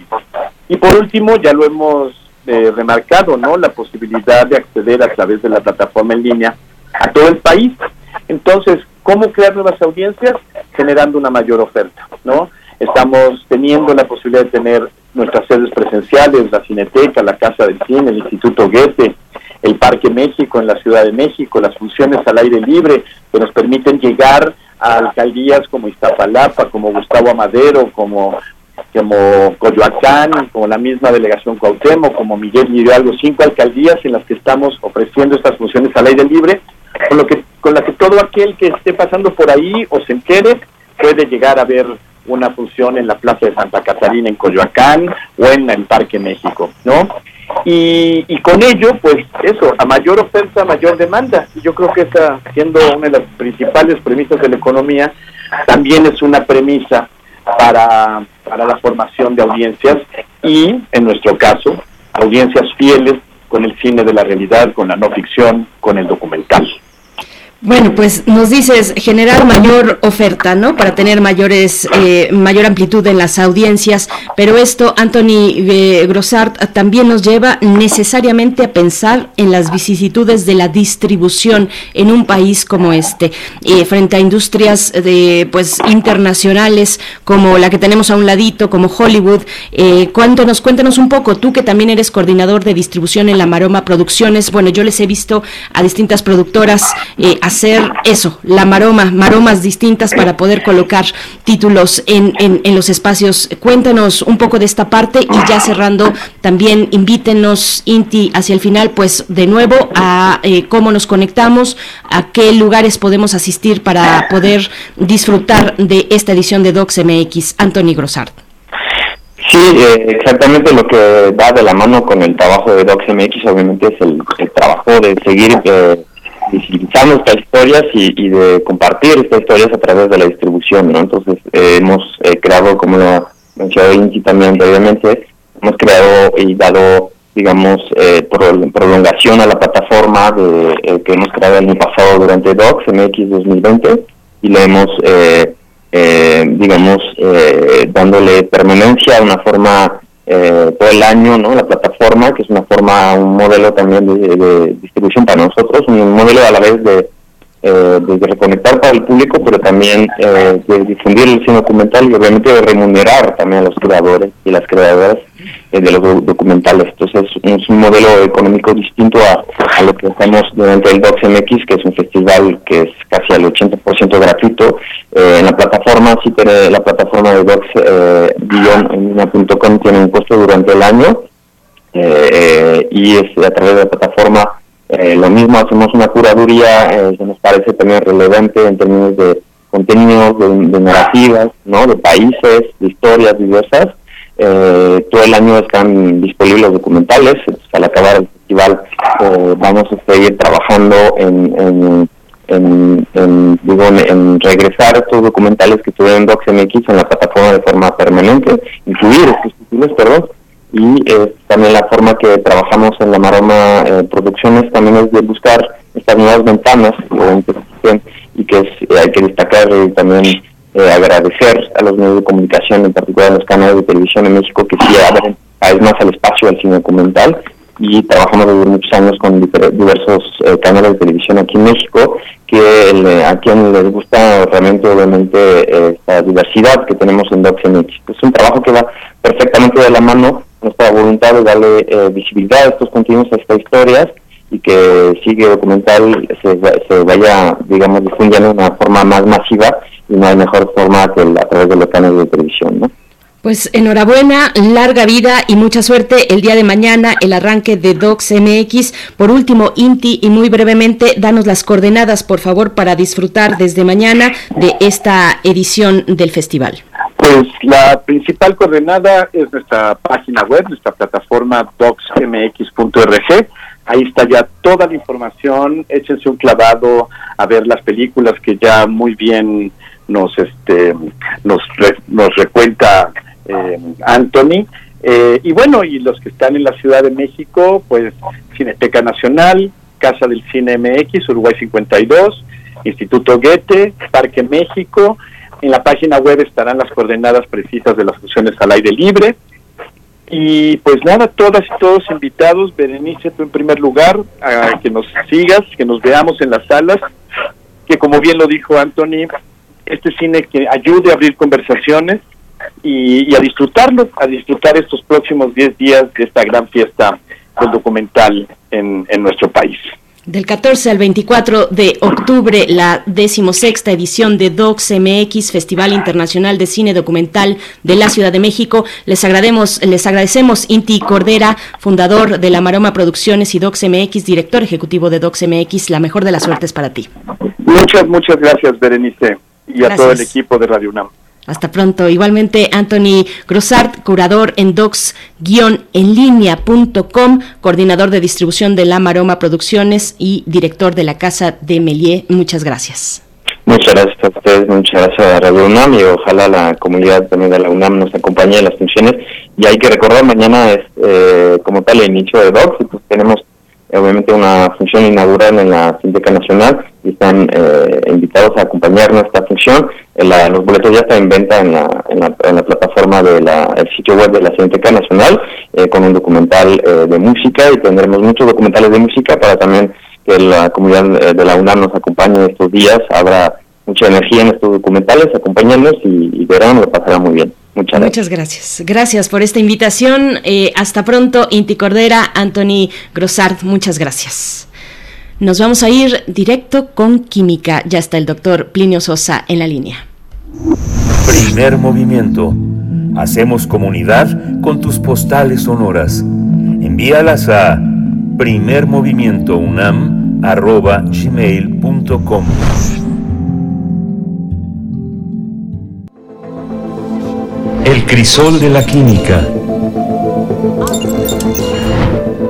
Y para cerrar con broche de oro ya se encuentra con nosotros el doctor Plinio Sosa, académico de la Facultad de Química, divulgador de la ciencia y bueno, nos acompaña en esta ocasión para hablarnos a la pálida luz de una vela. Querido Plinio, ¿cómo estás? Bienvenido. Muy bien, Berenice, ¿qué tal? Muy bien, muy bien por acá, eh, acompañándote y bueno, agradeciéndote esta participación. Eh, somos todo oídos. Exacto. ¿Quién no se ha quedado absorto mirando el fuego? ¿Quién no ha sido víctima del poder hipnótico de una vela? ¿Quién no ha sido seducido por los colores cambiantes de una flama? Las velas, ¿no? Eso es. Las velas consisten en una mecha o pabilo que asciende por el interior de una barra de combustible sólido. Se prende el pabilo y se mantiene encendido mientras el combustible se va consumiendo poco a poco. La humanidad ha usado las velas desde hace unos 5.000 años. A través de los tiempos, las velas se han fabricado con diversos materiales, cera de abeja, grasa de buey, esperma de ballena, pescado seco y muchos otros.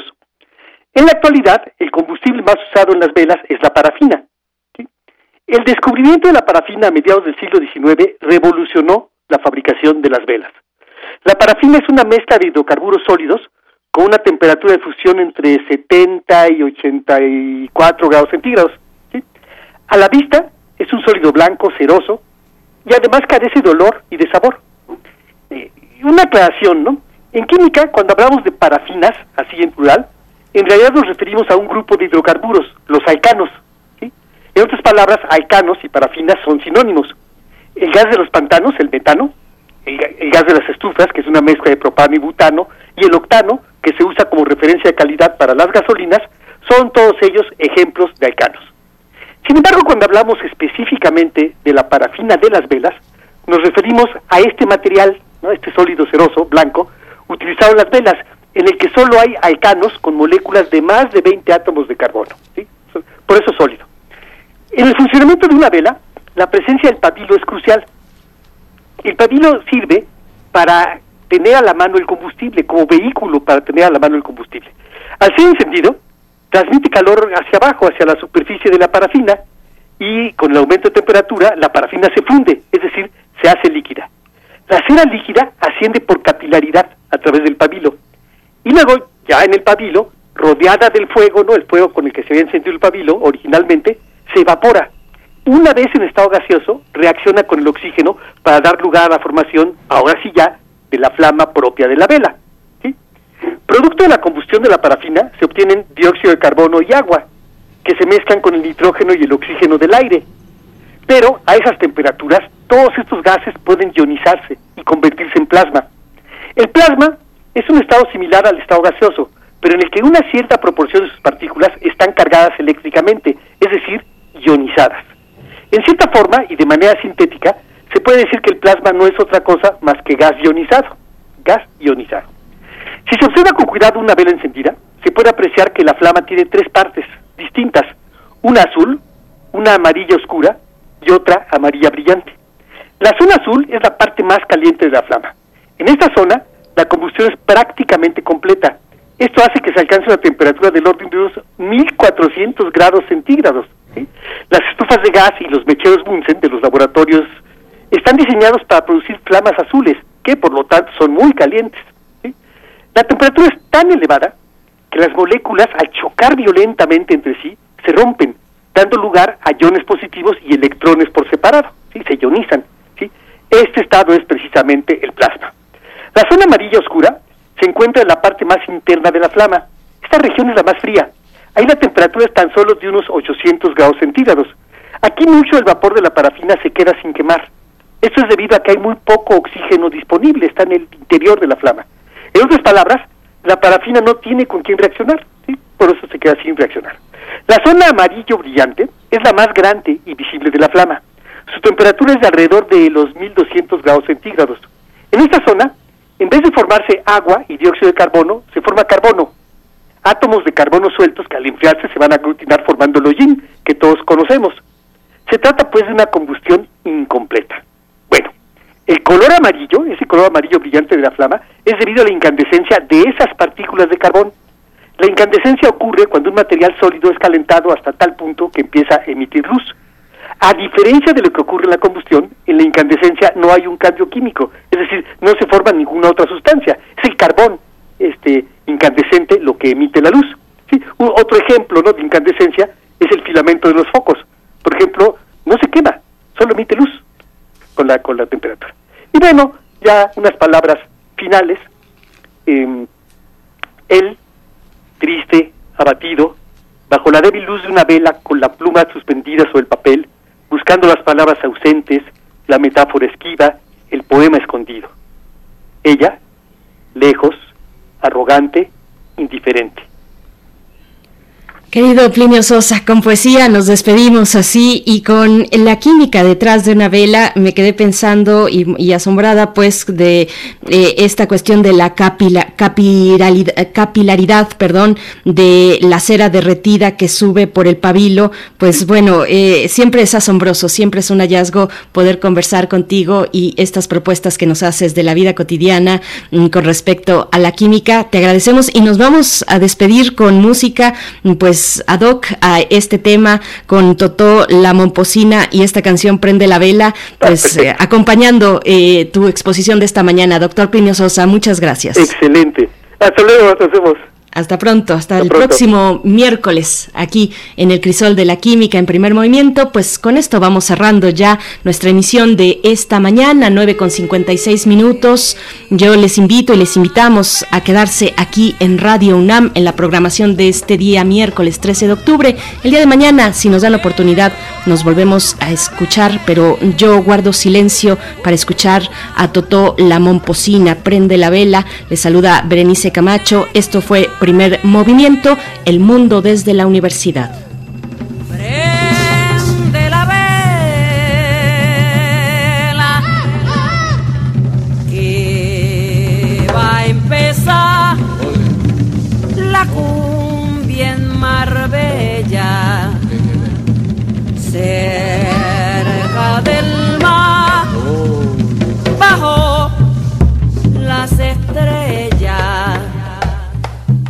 Negrita, ven,